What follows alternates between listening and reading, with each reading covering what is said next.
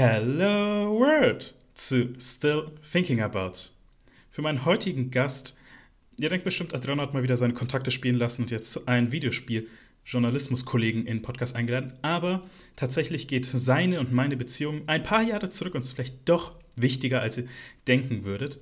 Denn wir sind uns vor ein paar Jahren schon begegnet. Und warum ich das jetzt so sage, ich will das erstmal ein bisschen aufbauen. Ich will erstmal, dass ihr wisst, dass dieser Mann ohne es zu wissen, einen großen Impact auf mich hatte. Und vielleicht sogar für viel mehr gesorgt hat, als er sich bewusst ist. Aber bevor ich das erzähle, will ich ihn erstmal vorstellen. Es ist Lukas Schmid von der PC Games. Hallo Lukas. Grüß dich, schön hier zu sein. Ich freue mich. Und zwar, warum ich das jetzt unbedingt am Anfang sagen will. Wir beide sind uns vor ein paar Jahren schon mal begegnet. Wie gesagt, du hast indirekt dazu geführt, dass ich hier bin. Also nicht nur beim Podcast, sondern in der Position grundsätzlich, wo ich heute bin. Und du hast dich sogar so halbwegs daran erinnert, wie das zustande kam. Kannst du uns das kurz erläutern? Also ich kann es sehr im groben Detail erläutern, weil ich habe eben deinen Namen gehört. Also du hast dich bei mir gemeldet wegen dem Podcast, hast gefragt, ob ich teilnehmen möchte. Ich habe gesagt, ja gerne. Und dann habe ich gedacht, ich kenne deinen Namen irgendwo her und habe unsere alten Listen durchgegangen, weil ich bin eben nicht nur bei uns auf der Webseite der äh, Leitende, sondern auch Praktikantenbeauftragter und habe gesehen, deinen Namen dort aufscheinen, dass du dich mal beworben hast für ein Praktikum und gesagt hast, du würdest dich später wieder melden. Daraus ist da nichts geworden, aber es ist was anderes daraus geworden, ne? Das ist gut, wenn man so einen komischen Namen hat, weil mein Nachname, da könnt ihr einfach ganz mal nachschauen und mich googeln, der wird ja sehr weird geschrieben und ich habe bisher nicht ein einziges Mal gesehen, dass er beim ersten Anlauf richtig geschrieben wurde. Ich habe sogar gesehen, äh, zu meiner Studienzeit, der war sogar auf meinem Studentenausweis falsch geschrieben. Und was ich damit meine ist, ich habe mich tatsächlich 2017 bei euch beworben und das war wirklich, ich weiß noch, das war während der E3-Zeit, habe ich an die Redaktion eine Mail geschrieben und die haben mich dann wirklich zu einem Vorstellungsgespräch eingeladen. Da waren du und dein Kollege Matti Sanquisit und Vorstellungsgespräch lief gut und du und ich haben auch ein kleines bisschen über Final Fantasy währenddessen gesprochen und Matti hat dann gemeint so, hey, ich habe auch erfahren, du willst nebenbei studieren, so hast du als Plan B. Und das fand ich toll von ihm. Er hat zu mir gesagt so, hey, du kannst studieren gehen, kannst hier, ich habe es ja dann auch gemacht, aber sobald du dann Zeit hast, dann kannst du gerne bei uns das Praktikum machen. Ich gebe dir auch hier nochmal die Bestätigung und alles. Und das hat mich wirklich dazu ermutigt, eigentlich sogar fast schon inspiriert, das alles ernsthaft anzugehen. Also ich habe dann wirklich das Studium angefangen, habe dann auch, ich, wirklich, also ich muss auch wirklich sagen, davor dachte ich vor dem Studium, dass ich ein guter Schreiber bin, aber ich habe mich da weiterentwickelt. Ich bin da wirklich von einem kleinen Glumander zum großen, großen Glurak geworden. Und deswegen, ihr habt eigentlich dazu geführt, ihr habt mich ja wirklich auf den Weg gebracht, dann damit anzufangen, wodurch ich eben auf alles gekommen bin. Also meine ganze journalistische Laufbahn hat mit dem ein Gespräch mit dir und Matti eigentlich wirklich angefangen. Deswegen an dieser Stelle aus tiefstem Herzen mein Dank. Sehr, sehr gerne. Wie du richtig gesagt hast, ich wusste nicht, dass wir das ausgelöst haben und umso mehr freut es mich dann. Es braucht, es braucht teilweise nicht mehr ein Praktikum, es braucht ein Bewerbungsgespräch. es braucht auch jemanden, der einen inspiriert dazu. Aber wir können ja auch nochmal zurück zum Anfang gehen an sich, weil jetzt wisst ihr, wie meine journalistischen Anfänge etwas angefangen haben. Wie hat es aber bei dir mit dem Videospieljournalismus angefangen? Was hat dich dazu motiviert, wirklich Journalist über Videospiele zu werden? Das ist eine lange Story. Also, ich habe tatsächlich als Kind die Endzone gelesen, das ist eines der Magazine aus unserem Hause, also das Nintendo-Magazin, und fand das immer total sympathisch, auch die Redaktion halt.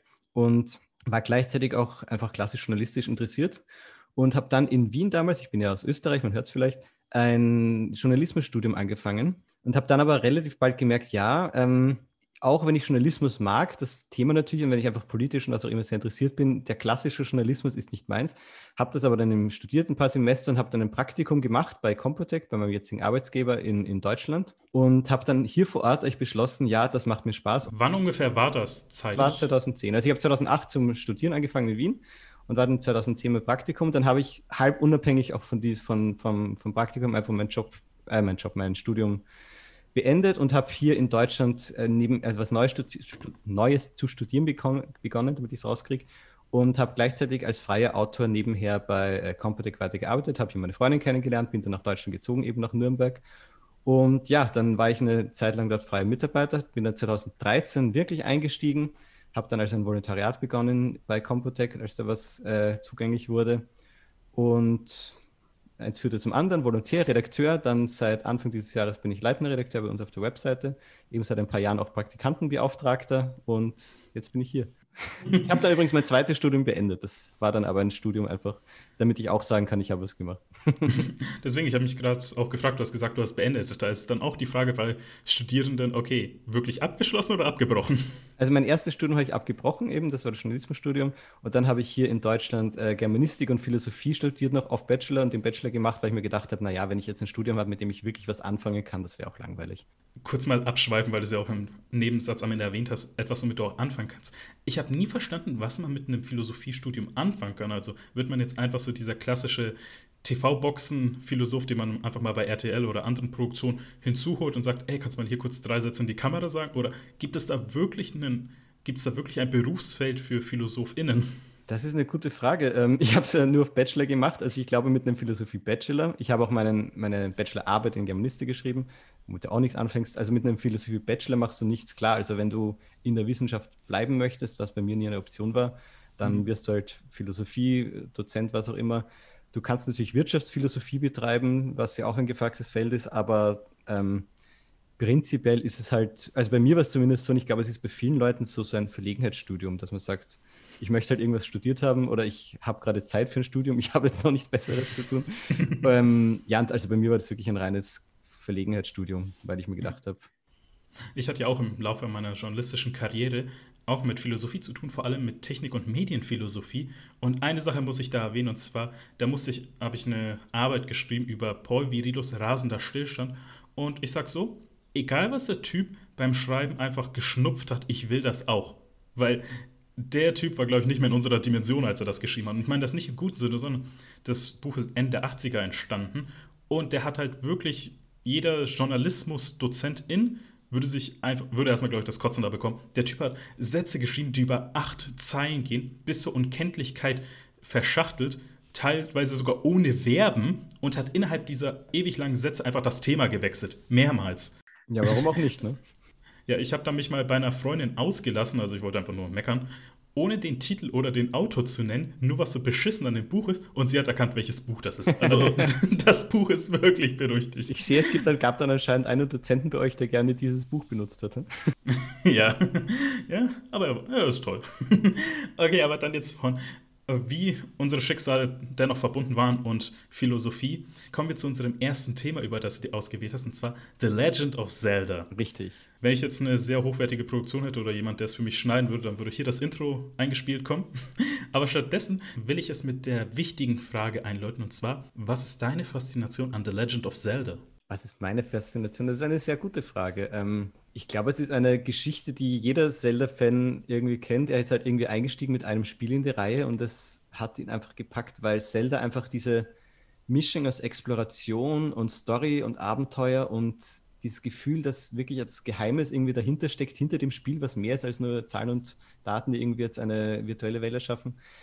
Dieses Gefühl, dass du da irgendwie etwas Besonderes hast. Zelda hat irgendwie diesen, diesen Vibe, der aussagt, es ist irgendwie mehr als ein Videospiel, was es natürlich nicht ist, aber es ist irgendwie so der, blöd gesagt, Archetyp eines Videospiels oder Archetyp dessen, was ein Videospiel sein soll. Einfach, dass es wirklich alle Emotionen anregt, dass es dich glücklich macht, dass es dich aufregt, dass es spannend ist, dass es irgendwie dich überrascht. Also Zelda schafft es einfach auf so vielen Ebenen. Ähm, und das haben bei mir nur sehr wenige Serien geschafft. Zum Beispiel, ich liebe ein Uncharted, aber ein Uncharted ist, was es ist. Es ist ein gut gemachter Blockbuster-Shooter. Und bei Zelda ist irgendwie da hast du immer das Gefühl, dass noch mehr dahinter steckt. Das lässt sich nicht mehr jetzt einen Finger drauflegen, würde ich sagen. Aber ja, das ist einfach gewachsen auch im Laufe der Zeit und hat bis jetzt noch nicht nachgelassen. Bis auf Skyward Sword, das war nämlich kacke.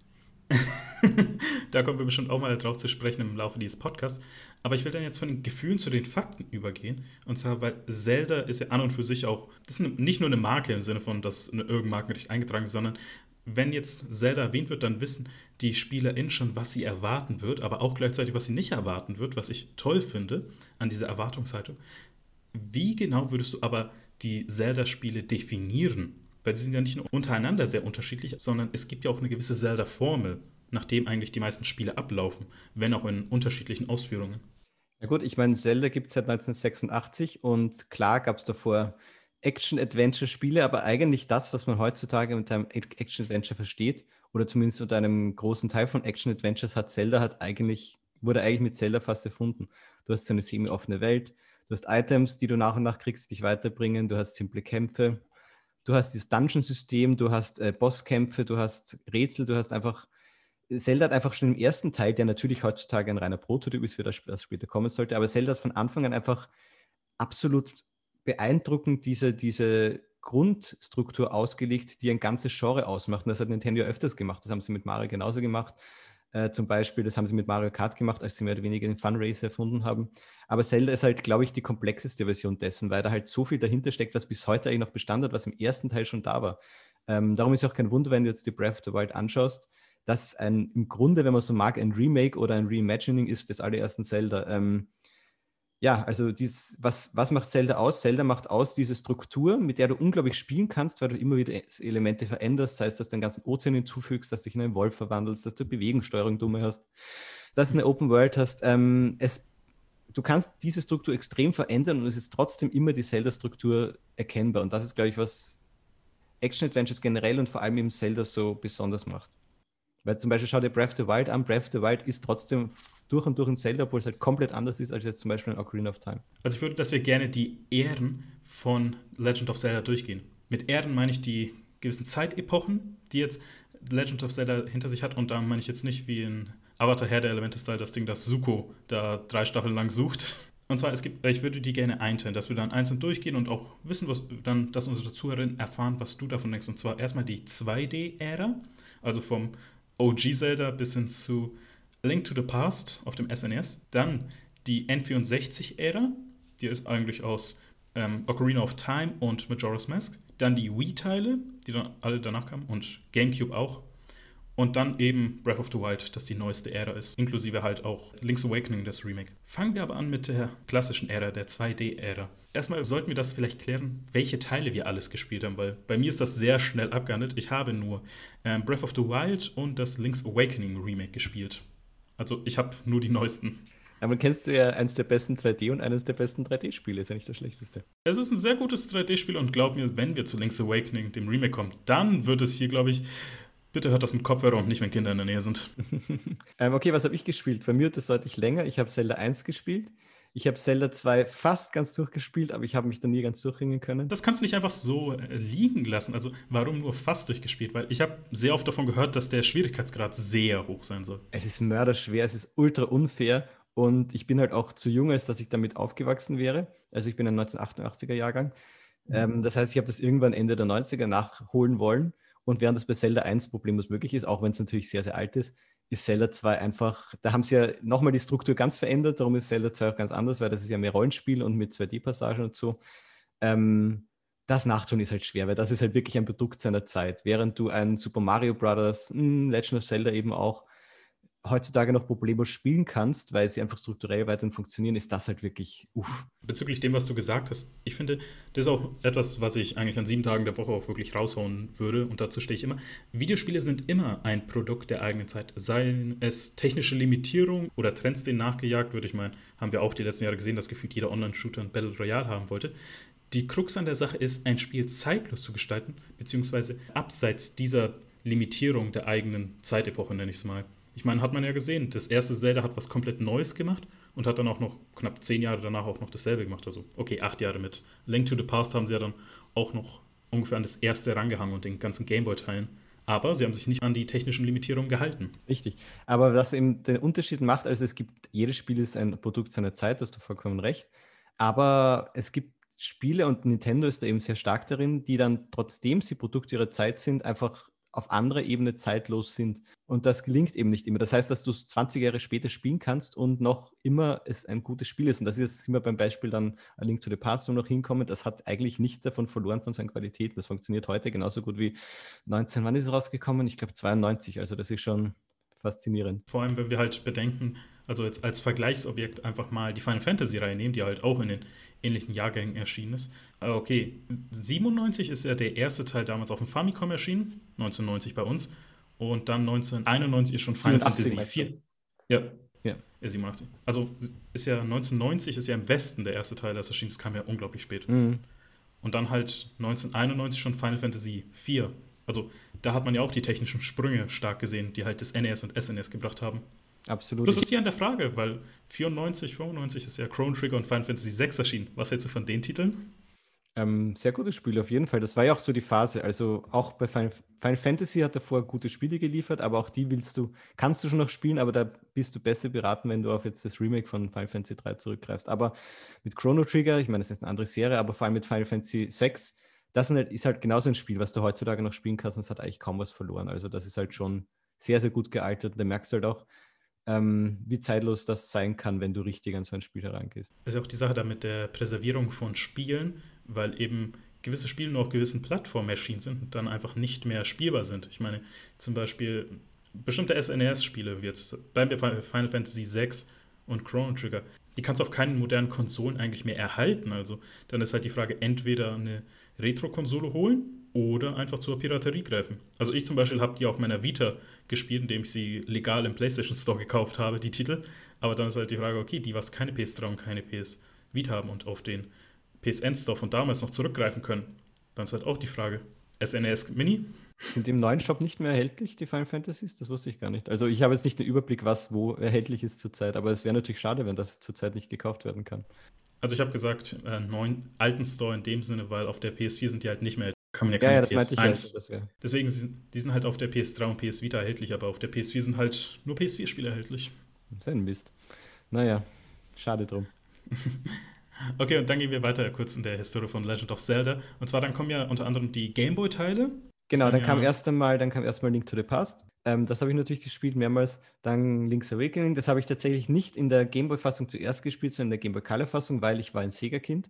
Ich bin mit Sonic aufgewachsen, bin dann mit dem N64, äh, habe ich dann ins Feindeslager gewechselt und habe dann halt das ganze Super Nintendo nachgeholt, was ich vorher noch be, nur bei Freunden gespielt habe. Dann habe ich Link's Awakening gespielt, dann äh, auch die Game Boy Color Nachfolger natürlich, also Oracle of Ages and Seasons.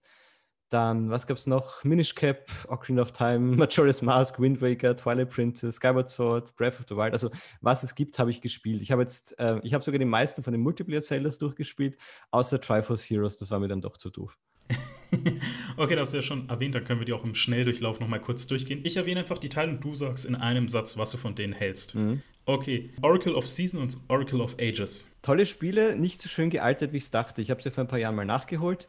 Ähm, aber du merkst, du merkst ihn wesentlich mehr Alter an, als jetzt zum Beispiel bei einem Link's Awakening. Die wären als Remake eigentlich wirklich schön gewesen. Ja, ich würde auch, ich gehe auch davon aus, dass es irgendwann davon kommt. Also es wäre eigentlich Verschwendung, wenn du es nicht machst mit jetzt dem, dem Look, den du da hast von Link's Awakening. Dann The Minish Cap. Minish Cap, super. Eins der besten, wahrscheinlich das beste 2D-Zelda. Ich weiß, da haben mich jetzt ganz viele Leute, die sagen Link to the Past.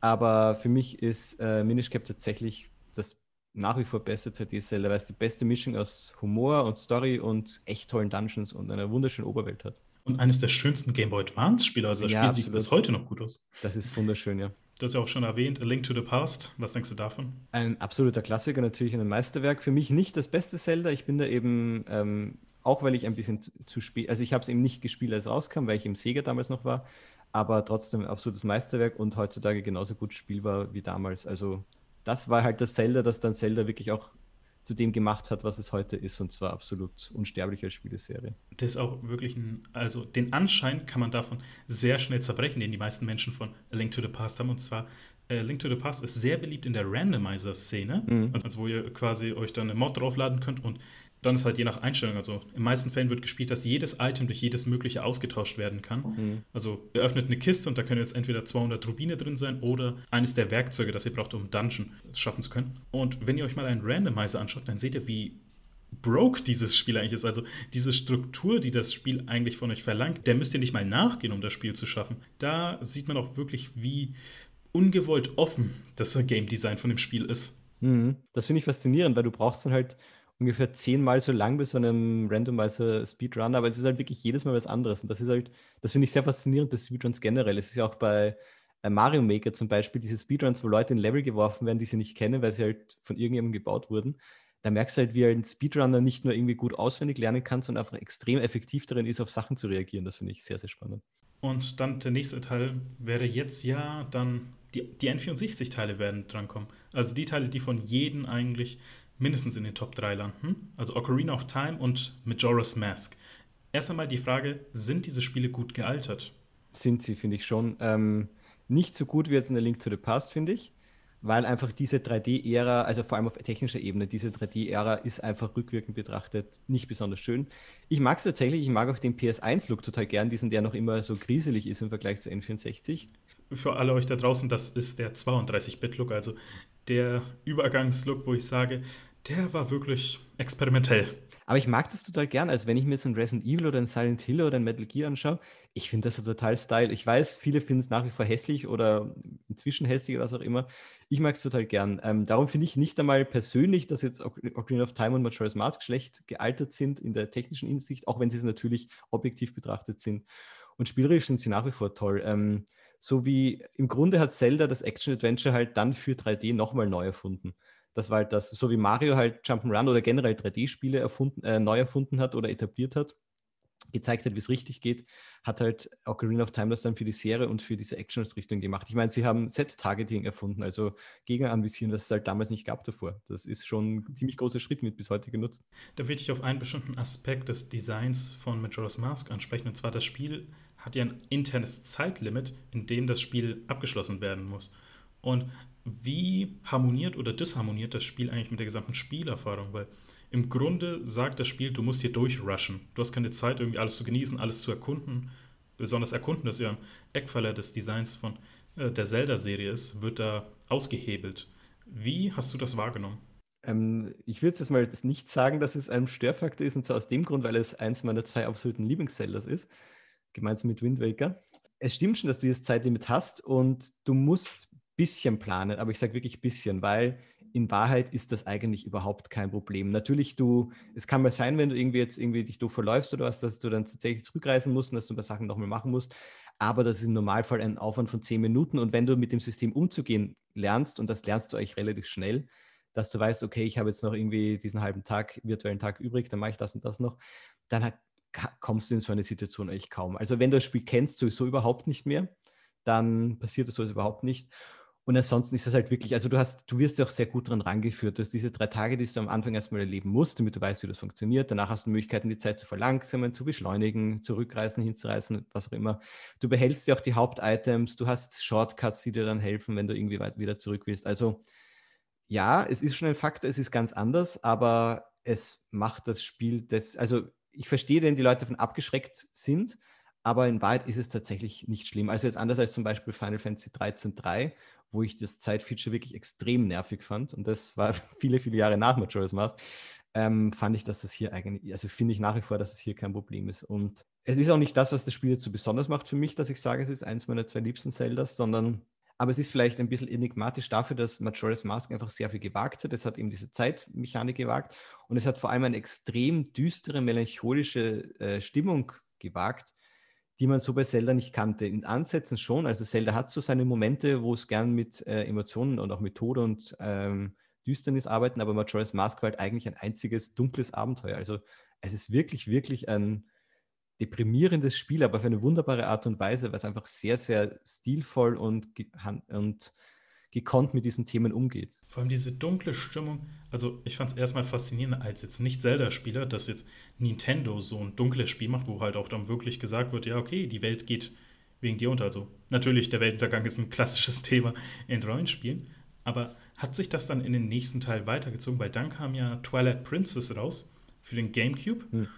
Warte, war das nur GameCube und Wii gleichzeitig? GameCube oder? und Wii, ja, genau. Und augenscheinlich ist ja Twilight Princess auch ziemlich düster, aber wie spiegelt sich das dann wieder im finalen Spiel? Twilight Princess ist schon düster, aber auf eine andere Art und Weise. Es ist einfach ein relativ gesetztes Spiel, aber das hat mehr mit einem Ocarina of Time zu tun, also klassisches Fantasy, du hast eine Prinzessin, du hast einen Bösewicht. Es hat dann schon düstere Momente, vor allem so einzelne herausgenommene, das ist das, was ich meinte, dass Zelda-Spiele immer wieder so Momente haben bestimmt auch Momente, wo sie bewusst sich ein bisschen so auf Majora's Mask vom Design her oder vom, von der Stimmung her bezogen haben. Aber prinzipiell ist das jetzt kein besonders düsteres Spiel. Du hast noch sehr lächerliche Momente oder bewusst halt lustige Momente, wo du halt einem Jete dabei hilfst, eine Suppe zu kochen, Snowboard fährst, irgendwelche äh, verrückten Hühnertypen triffst und dann mit den, ihren Hühnern durch über den See fliegst. Also es, es ist jetzt nicht irgendwie das kunterbunteste Zelda, aber es ist trotzdem jetzt nicht irgendwie düster oder was. Also, dass du irgendwie dich wirklich mit Vergänglichkeit und Tod auseinandersetzen musst, wie bei Majora's Mask, das hast du da im wesentlich geringeren Ausmaß. Die Wii-Era, nennen wir sie mal, und ich würde da jetzt auch die DS-Teile, also Phantom Hourglass und Spirit Tracks reinwerfen, die waren ja unglaublich unterschiedlich. Also da hat kein Teil dem anderen geglichen. Jetzt natürlich haben sie in der Qualität geschwankt. Das ist ja das Medienecho gewesen. Und erstmal will ich mal, dass wir die mal kurz ein bisschen einordnen, weil wie schwanken sie in deiner eigenen äh, Wahrnehmung? Weil du hast ja gesagt, Wind Waker war das, was du sehr mochtest? Wind Waker war vor Twilight Princess aber noch, genau. Ah ja. Und dann ist ja auch natürlich, also erstmal, wie fandest du dann Wind Waker? Äh, Wind Waker ist das zweite Spiel neben Majora's Mask, was ich, also was ich mit Majora's Mask gemeinsam sage, meine liebsten Zeldas, dass sie sind. Weil es gibt ja auch viel Kritik an dem Titel, also jetzt, dass sehr viel Open World Leerlauf hat mit diesem, mit dem Seefahrts-Element. Äh, und jetzt auch, und das ist jetzt eigentlich was, also das und vor allem ähm, das weiß ich von SpeedrunnerInnen, dass sie halt eben, um dieses Spiel zu spielen, schnell zu spielen, weil sie benutzen immer eine bestimmte Tastenkombo, ihre Hände so verrenken müssen, dass das Spiel tatsächlich gefährlich für sie ist, weil sie dann wirklich eine, eine Bänderriss holen können. Weil sie müssen da so eine Art Kralle äh, fast zwei Stunden lang machen oder anderthalb Stunden, je nachdem, wie gut man ist.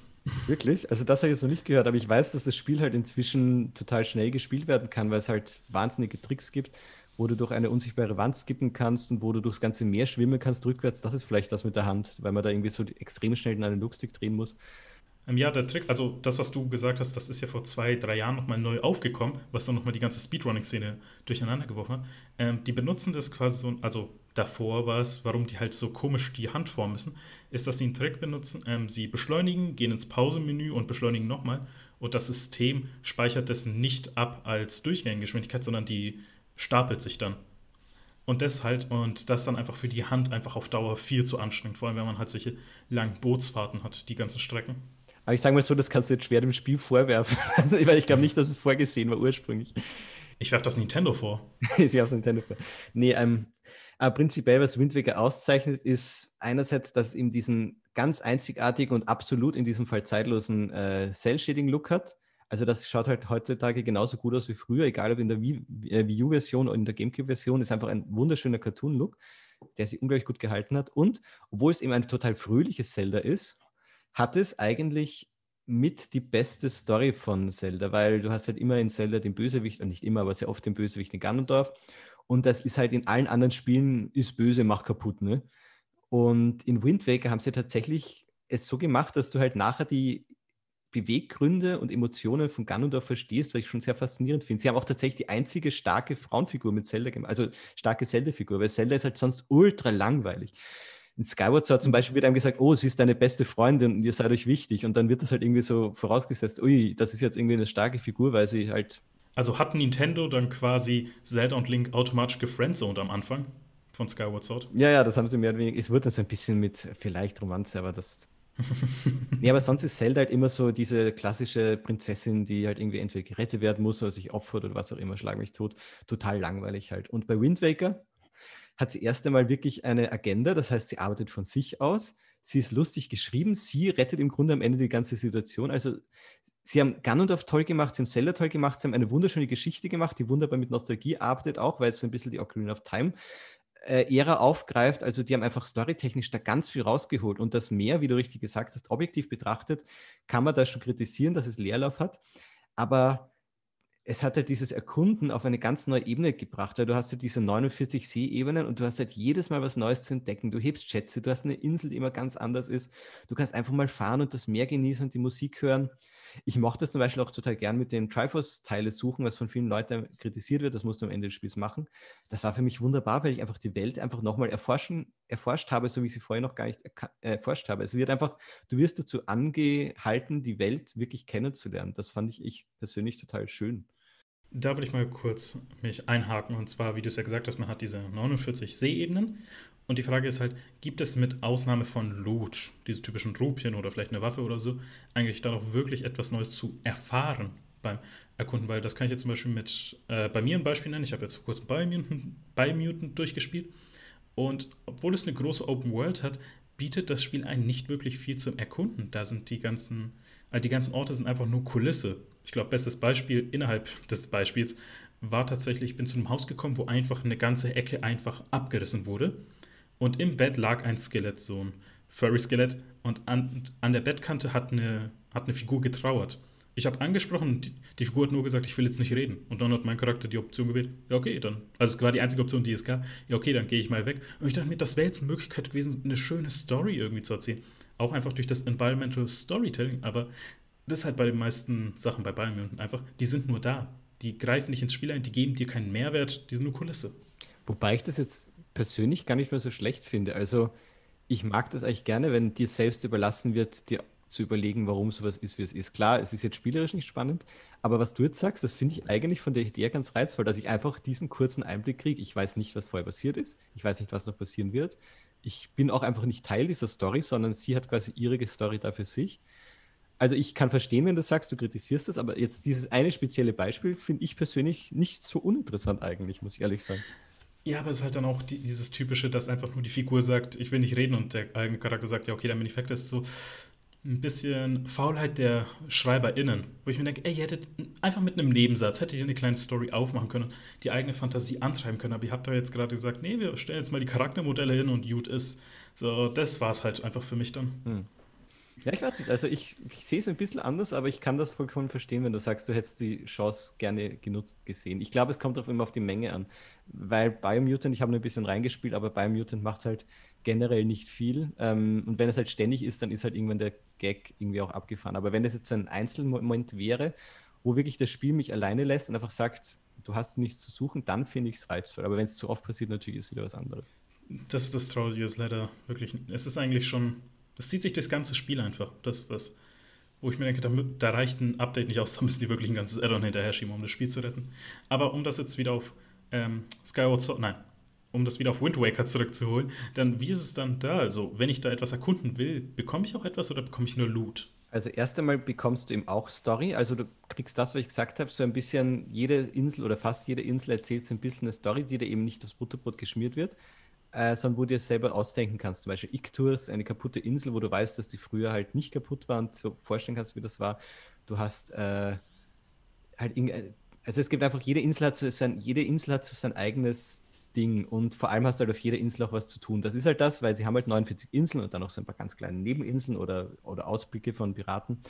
Aber du findest überall zumindest ein Herzteil oder eine Schatzkarte oder irgendein optionales Item. Also du hast auch überall ein Rätsel, du hast immer einen Kampf, du hast irgendetwas. Du kommst doch zum Beispiel mal, du fährst durchs Meer und auf einmal wirst du von einem riesigen Oktopus angegriffen, musst du besiegen. Also das wird schon so gemacht, dass du niemals irgendetwas siehst und dann findest du fünf Rubine und dann fährst du wieder weg. Das gibt es eigentlich nicht. Sondern sie haben da schon sehr darauf geachtet, dass wirklich eben dieser Erkundungsdrang dadurch ähm, geweckt wird, dass überall zumindest etwas von Wert ist, doch, ja. Und dann gehen wir mal schnell zum nächsten Titel über, weil ich will, dass wir diesen Teil der, der Folge dann schnell abhandeln, weil das hat doch ein bisschen länger gedauert als gedacht. Und zwar so in ein, zwei Sätzen zusammengefasst, was hältst du von Skyward Sword? Ähm, ich werde ihm noch eine Chance geben, wenn es für die Switch kommt jetzt. Ich fand die Bewegungssteuerung furchtbar. Ich hasste Zelda in diesem Spiel. Es hat Fetch Quest bis zum Umfallen. Also ich, ich weiß, ich habe noch niemals so blöd gesetzte Fetch Quests in einem Spiel gesehen und anders als bei Wind Waker, die auch einfach keinen Spaß gemacht haben. Äh, die Story war teilweise okay und die Dungeons waren auch teilweise okay, aber was 3D-Zeldas angeht, ist es für mich persönlich das mit Abstand schlechteste. Ja, du hast auch das Medien. Nicht nur wegen der Bewegungssteuerung.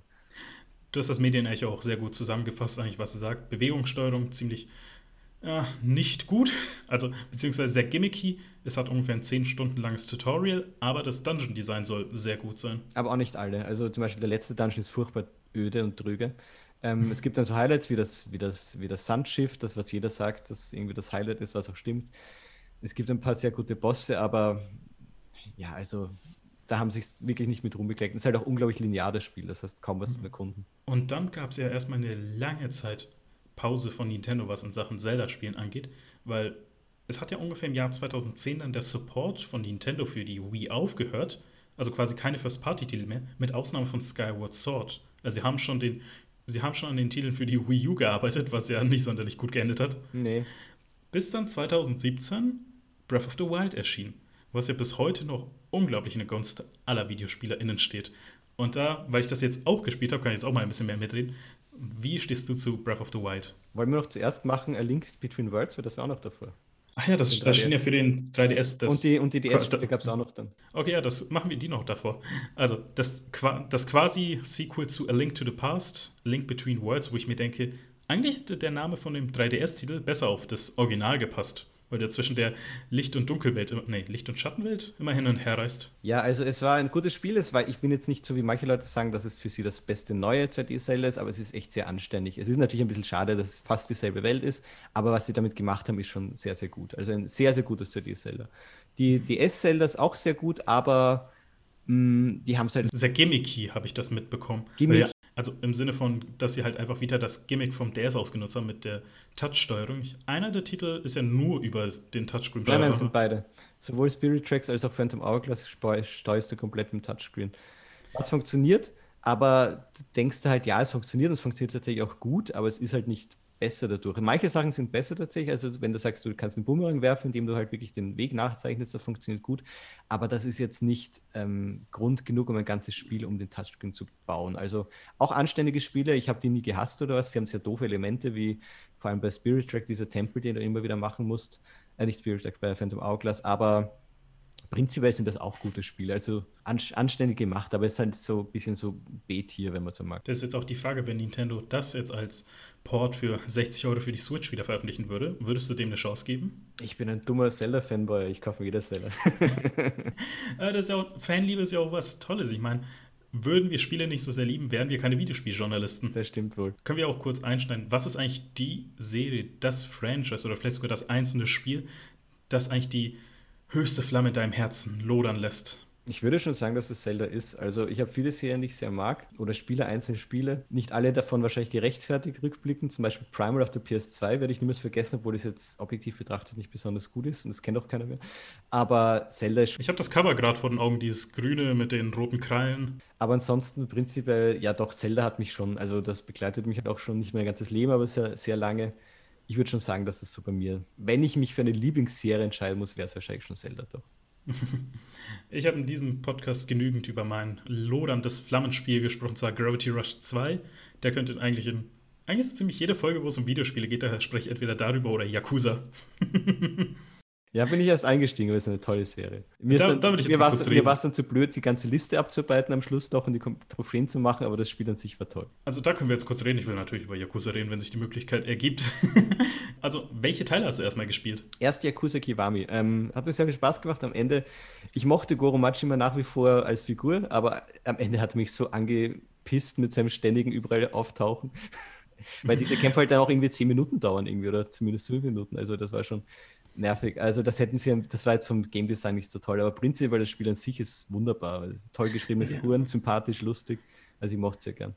Da kommt so viel auf dich zu, weil in meiner Wahrnehmung ist es eigentlich so besser, wenn man Kiwami eigentlich als großes Add-on für Yakuza Zero sieht, was er davor ist. Vor allem Yakuza Zero hat so eine tolle Narrative und in Sachen Storytelling, was besonders, weil du ja zwei Protagonisten hast, die sich sehr lange Zeit eigentlich die Bälle zu spielen, wenn man will. Also es ist eine duale Narrative.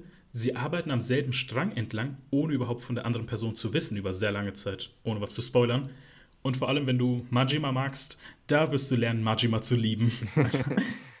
ja, vor allem in äh, Yakuza Zero, das erzählt ja die Story knapp 10 bis 20 Jahre vor Yakuza Kiwami. Also ich sage das extra so, weil Yakuza Kiwami, das Remake des ersten Teils, fängt ja Mitte der 90er an. Dann passiert etwas und dann ist man Mitte der 2000er. Yakuza Zero spielt Ende der 80er. Und da sind halt die Charaktere schon anders. Und vor allem, wenn du dann den Majima von beiden Spielen vergleichst, in einem ist er scheiße ernst, im anderen ist er halt komplett crazy. Aber trotzdem immer geil.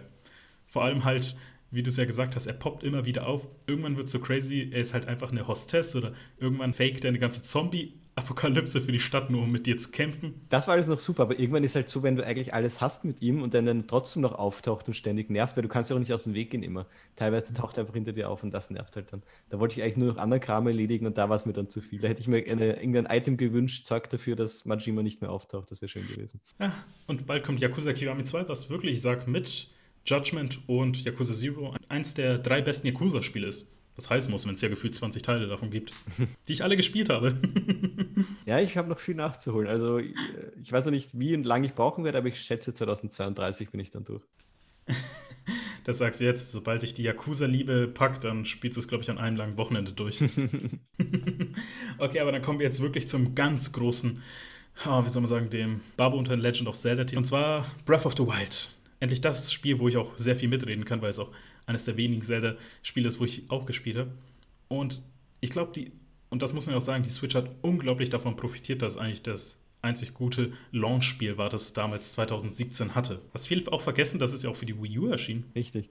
wenn ich, wenn ich jetzt in meinem eigenen Podcast wäre, am Nintendo-Podcast, würde ich jetzt sagen, nee, nee, das gab auch noch Room in the Night Sky, das ist so ein Running Gag. das ist ein ultra schlechtes, ultra schlechtes Spiel, was auch zum Launch kam. Nee, ähm, Man muss auch sagen, ähm, Dings, es gab ja auch ein Setsuna, was ein besseres Spiel ist, was die meisten eben verorten würden, also dieses Classic JRPG von Square Enix. Das ist ja sehr ja, von also, Trigger inspiriert auch tatsächlich.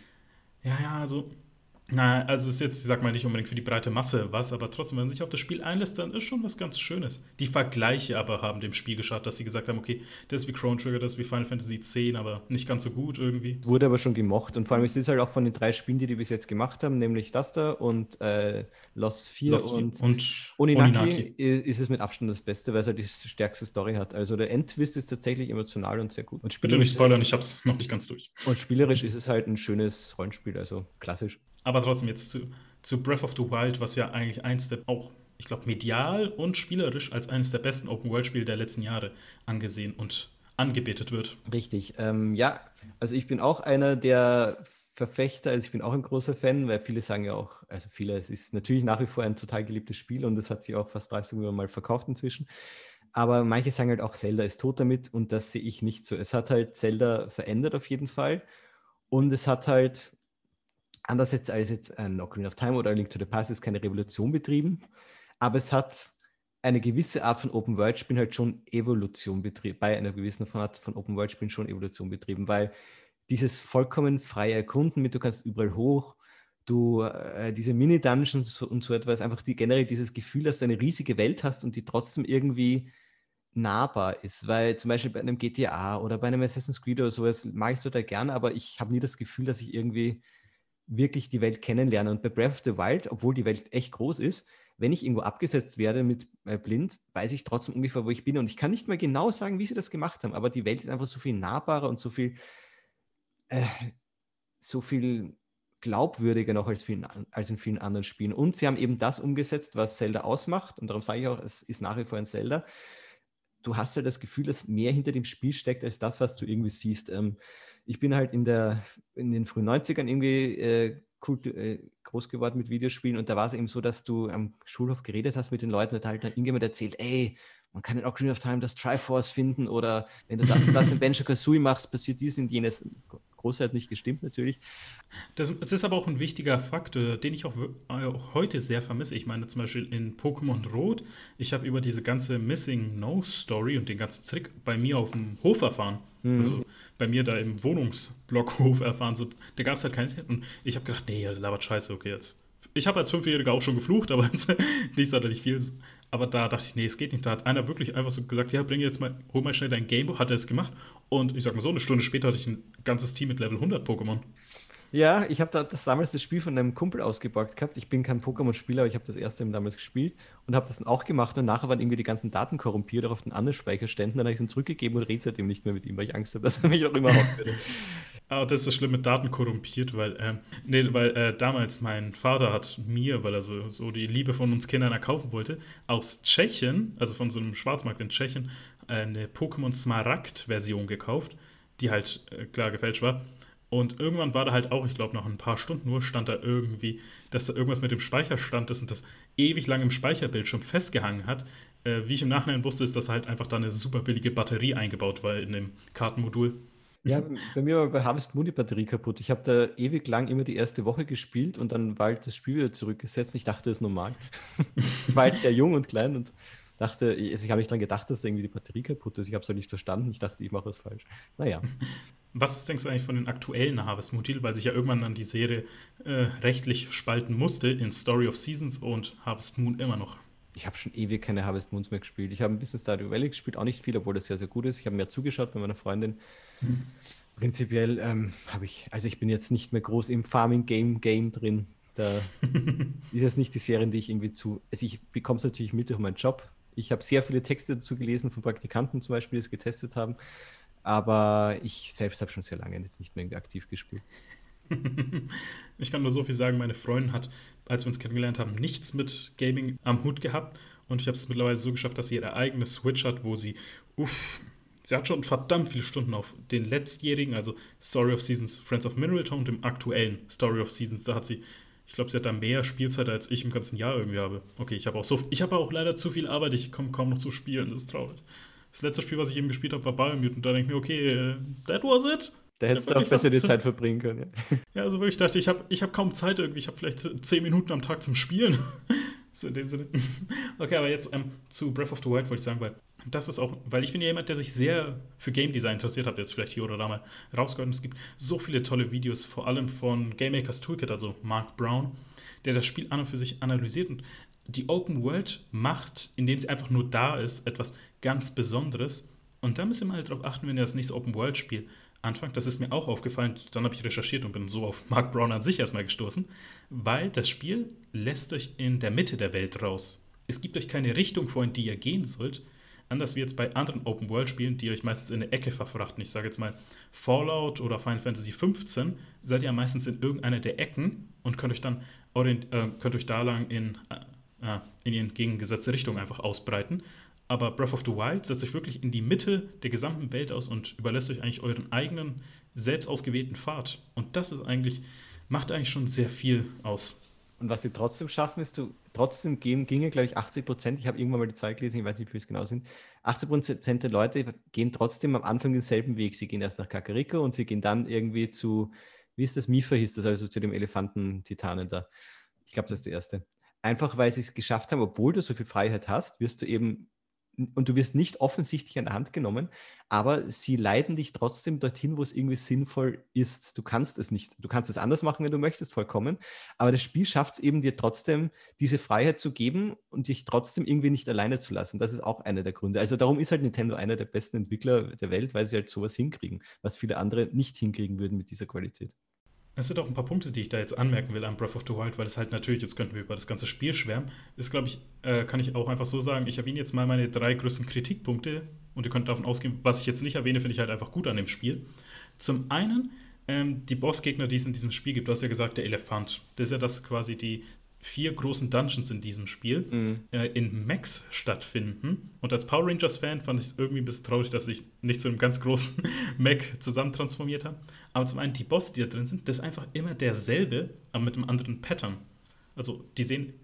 Deswegen, das hat mich ein bisschen gestört. Da dachte ich mir, okay, das, das wirkt wieder nach fauler Designerarbeit. Da hätte man jetzt irgendwie sagen können, okay, wir vermischen das Grunddesign ein bisschen mit dem jeweiligen Tier, wo sie drin sind. Hm.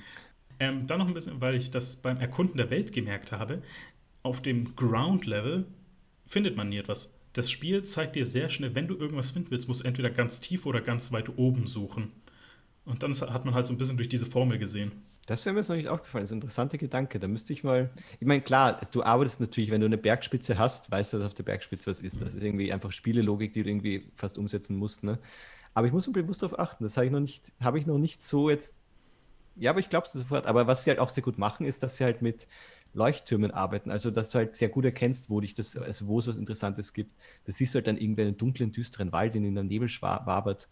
Oder eine komplett dunkle Insel. Oder du siehst irgendwie in der Ferne ein komisches Labyrinth. Oder du weißt, dass da irgendwie eine Insel ist, die alleine irgendwie am Meer drin ist. Also, die arbeiten schon sehr smart damit darin, dass sie dich auch zu Sachen hinführen. Und ich glaube, das ist auch bei einem Punkt, den ich vor einiger Zeit erwähnt habe, ähm, dass die Welt einfach in ihrer Größe trotzdem übersichtlich ist, weil du immer irgendwie Punkte hast, an denen du dich festhalten kannst. Ne? Ja, ähm, und der letzte Punkt, den ich auch noch ansprechen will, ist halt einfach die Story.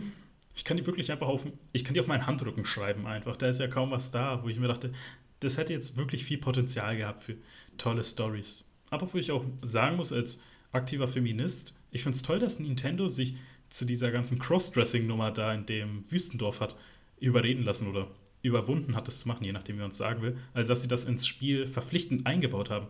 Dass Link sich als Frau verkleiden muss, um dieses Dorf reinzukommen, das fand ich super. Das war lustig, ja. Prinzipiell die Story gebe ich dir schon recht. Das ist auch das, das war jetzt gleich so ein Kompromiss, den sie machen mussten. Also Nintendo macht nie die besten Stories. Sie können vieles, sie erzählen nicht die besten Stories aller Zeiten. Aber das war auch gleichzeitig so ein bisschen der Preis, der gezahlt werden musste, weil man eben diese komplette Freiheit haben wollte. Weil sobald du ja vom großen Plateau runter bist, kannst du zu Gandalf gehen oder du kannst in jeder Reihenfolge alles machen, was du möchtest. Und man hätte da, glaube ich, schon eine bessere Story erzählen können, aber wie genau, weiß ich nicht. Und das ist halt das Problem, weil wenn du alles machen kannst in jeder Reihenfolge, wie willst du da irgendwie eine narrative Struktur reinbringen? Wenn du einfach alles weglassen kannst, wie willst du da eine narrative Struktur reinbringen? Das haben bis jetzt hat bis jetzt noch keiner so richtig geschafft und Zelda hat es halt auch nicht geschafft. Ähm, sie haben das Beste gemacht, sie haben halt das dann in die Vergangenheit verlagert und das ist ja prinzipiell nicht mal eine uninteressante Geschichte, was da vor 100 Jahren passiert, aber es ist halt extrem passiv und dadurch, dass es so passiv ist, ist es halt auch nicht besonders spannend, weil das ist halt so wie als wenn du irgendwie, also wenn du halt es ist einfach nicht besonders spannend, weil wenn du nichts beeinflussen kannst, dann hast du halt auch niemals das, dieses Gefühl von Agenda oder so etwas, dass sich das entwickeln könnte. Und dann kommen wir schnell zum aktuellsten Titel, und zwar das Remake von Link's Awakening, wo wir dann noch mit dem Großteil des ersten Themas durch sind. Was hältst du von dem Titel? Ich bin sehr verliebt. Ähm, ich weiß, viele Leute mögen den Grafikstil nicht. Ich fand ihn wunderschön. Also, das mag ich halt auch in Zelda, dass sie immer wieder andere Stile haben. Und ich fand es da auch wunder, also ich, ich fand ihn toll, also es hat wirklich so diesen, diesen Panorama-Look und nicht Panorama, wie es Panoptikon.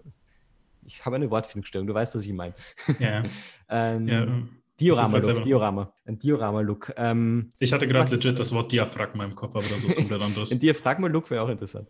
und Link's Awakening einfach, also das ist auch, wenn ich, wenn ich gerade einen anderen, wenn ich gerade einen Tag ein anderes Gefühl habe, dann ist es auch mal mit dabei unter meinen absolut liebsten Zeldas. Also es ist sehr, sehr knapp dran an Majora's Mask und Wind Waker, teilweise gleich auf, irgendwie, wenn ich einen guten Tag habe. Das ist einfach auch ein Klassiker. Natürlich ist es ein relativ simples Zelda. Sie haben es ein bisschen erweitert mit mehr Herzteilen und so etwas, aber prinzipiell ist es ja wirklich eins zu eins das Spiel. Also ich fand es wunderbar. Ich war, ich kann es natürlich schon, also ich bin da durchgerusht wie nichts, weil ich das Spiel wirklich auswendig kenne, wirklich jeden Quadratzentimeter bis halt auf die neuen Items jetzt. Insofern konnte mich jetzt nicht überraschen, aber es war wunderschön gemacht und einige Musikstücke, also zum Beispiel der Maskentempel, der, da haben sie jetzt ein, eine neue Version der Musik eingespielt und da, die höre ich teilweise auf YouTube einfach nebenher, weil ich die so wunderschön finde. Also ich bin sehr verliebt, aber so wie es vorher geklungen hat, siehst du das anders, oder? Oh ja, jetzt kommt das, jetzt kommt der große Rant. Also ich würde diesen jetzt anhängen an den Assassin's Creed Syndicate Rant, den ich in der Folge mit Dimitri Haller von der GameStar hatte. Mhm. Weil ich glaube, es gibt wenige Spiele, die ich so sehr hasse wie Assassin's Creed Syndicate und Link's Awakening, das Remake. Weil ich denke mir, das ist ein Spiel, wo man sich einfach gesagt hat, wir nehmen das eins zu eins, wie es vor 20, 30 Jahren war, vor 30 Jahren mittlerweile sogar schon, fast, und packen einfach einen neuen Look drauf.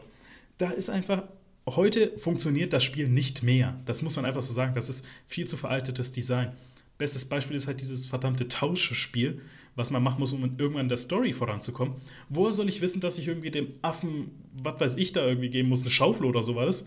Oder dass der einen Stock geben muss und dass ich an anderer Stelle dann eine Schaufel bekomme, wo ich dann irgendwie graben muss, um Items zu finden, um dann irgendwie diesen einen Nilpferd da zu geben. Oder was auch immer das da war. Also da haben sie ja, ja, das hat ja auf dem Gameboy damals funktioniert oder mit der einen Version auf dem SNES, weil man damals halt nicht viel hatte. Da hat man halt sich gesagt, okay, ich habe jetzt 80 Mark irgendwie für ein Spiel ausgegeben, da muss ich das halt jetzt vier Monate lang spielen, teste ich halt einfach jeden Quadratzentimeter dieser Welt aus. Diesmal denke ich mir so, wo zur Hölle soll ich das herhaben, dass ich einen verdammten Affen einen Stock geben kann? Aber auch dieses ganze, diese, dieser Anschein an Open World, die es da gibt. Das Spiel ist verdammt linear. Das kleine, kleine Teile schon, die dich daran hindern, überhaupt dich frei zu bewegen. Es will dich auf einen Pfad führen, aber nicht dir sagen, dass es linear ist und es will dir auch nicht sagen, wo du lang musst. Also du hast wenig Optionen, in welche Richtung du dich bringen kannst. Es ist einfach ein, es ist eigentlich ein lineares Spiel, was man einfach ein paar Mal um eine Kurve irgendwie gezogen hat, Anschein zu erwecken, dass man eine große Fläche hat. Aber das ist und eigentlich genau das, was Zelda gemacht hat, eigentlich bis Wind Waker. Also das erste war sehr offen, Wind, äh, Breath of the Wild sehr offen, aber eigentlich diese Struktur, dieses Hinleiten und dann immer offen, äh, gewisse Gebiete freigeben nach und nach, das ist eigentlich das, was Zelda macht und auch ausmacht. Und ich, ich, ich verstehe, was du sagst, dass es, natürlich ist es veraltet und sie hätten bisschen, ein bisschen mehr machen können. Aber prinzipiell, dadurch, dass das Spiel auch relativ klein ist, zum Beispiel, ähm, du hast ja die ganze Welt innerhalb von ein paar Minuten abgelaufen, fand ich, also ich habe es ich als Kind halt gespielt natürlich und ich habe es jetzt wieder gespielt. Ich finde jetzt eigentlich, du hast ja nicht viele NPCs und der Affe zum Beispiel, der Kiki, der sagt ja auch, ich brauche Stock oder Stock oder irgend so etwas, ich weiß nicht mehr genau.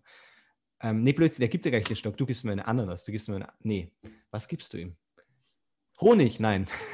ich weiß nicht. Ja, irgendeine, irgendeine Scheiße gibst du ihm, das ist es. Aber was ich dann halt auch meine. Banane, ist, Banane gibst du ihm. Einfach das, Banane. Ja, das ist doch illogisch. Der Affe kriegt Banane, hey. Aber was ich meine ist, das Spiel spielt eigentlich auch mit der Erwartung, beziehungsweise es will von dir, dass du das Original kennst, um weiterzukommen. All das hat auch bestimmte Teile sind, wo es ja halt einfach sagt, ja, das Spiel an dir, das Spiel an sich sagt es dir nicht, du musst es schon wissen.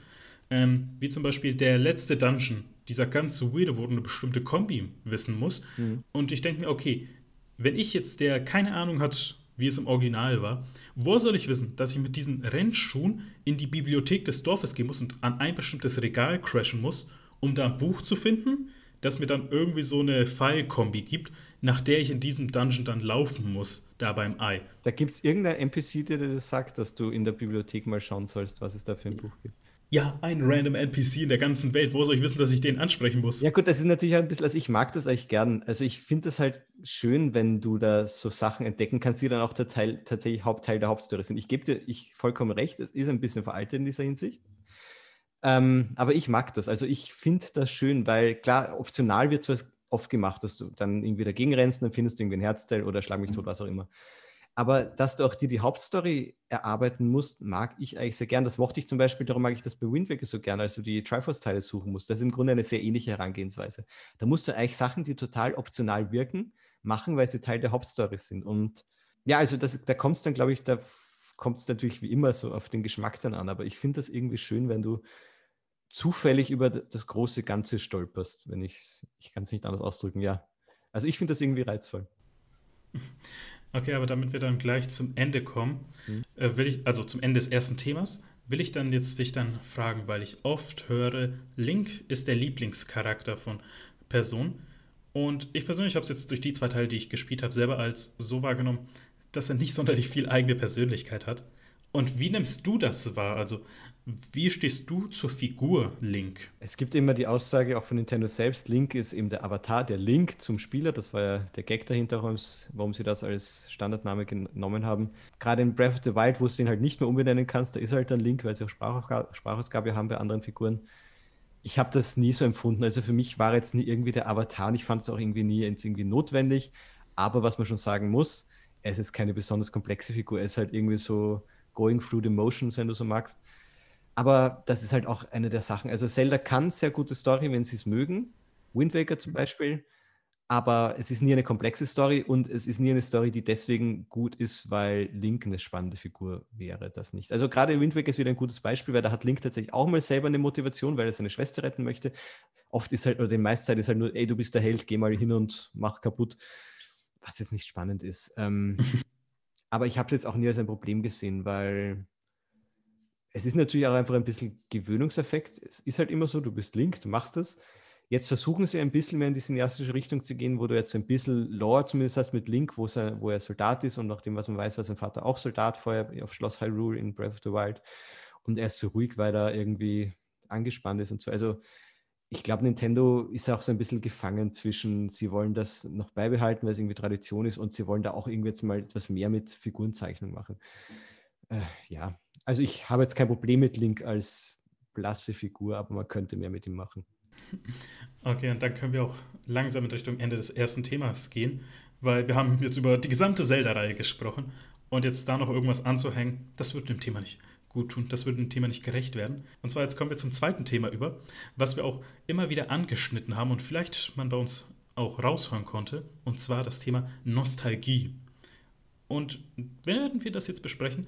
Ich sage es explizit, wir wollen uns nicht auf Spiele nur einschränken. Denn Nostalgie kann alles für uns bedeuten. Eben Filme, Serien, klar Spiele, aber vielleicht auch irgendwas in unserer eigenen Historie. Irgendwie ein bestimmter Moment, ein bestimmter Ort, irgendwie eine bestimmte Zeit. Und ich will dich erstmal fragen, hm, was bedeutet Nostalgie für dich? Das ist eine gute Frage. Ich habe das Thema auch tatsächlich ausgewählt, weil du hast mich gefragt, über welches Thema ich gerne sprechen würde weil ich selbst da keine Antwort drauf habe und vor allem, weil ich selbst keine Antwort darauf habe, ob ich Nostalgie gut oder schlecht finde. Wir waren gerade bei einem Remake, das ist eigentlich ein ganz guter Einstieg. Ähm, man kann natürlich streiten. Also ich behaupte jetzt, ich widerspreche dir jetzt und sage, ich glaube, Link's Awakening ist auch objektiv ein gutes Spiel, aber natürlich bist, siehst du es anders und das ist ja vollkommen legitim. Aber natürlich liebe ich das Spiel auch deswegen so sehr, weil es natürlich ich mit meiner Kindheit verbringe, verbinde, weil ich es einfach mit den Erinnerungen verbinde, die ich daran habe. Und ich das auch sehr genieße, dann in diese Erinnerung zurückzukehren.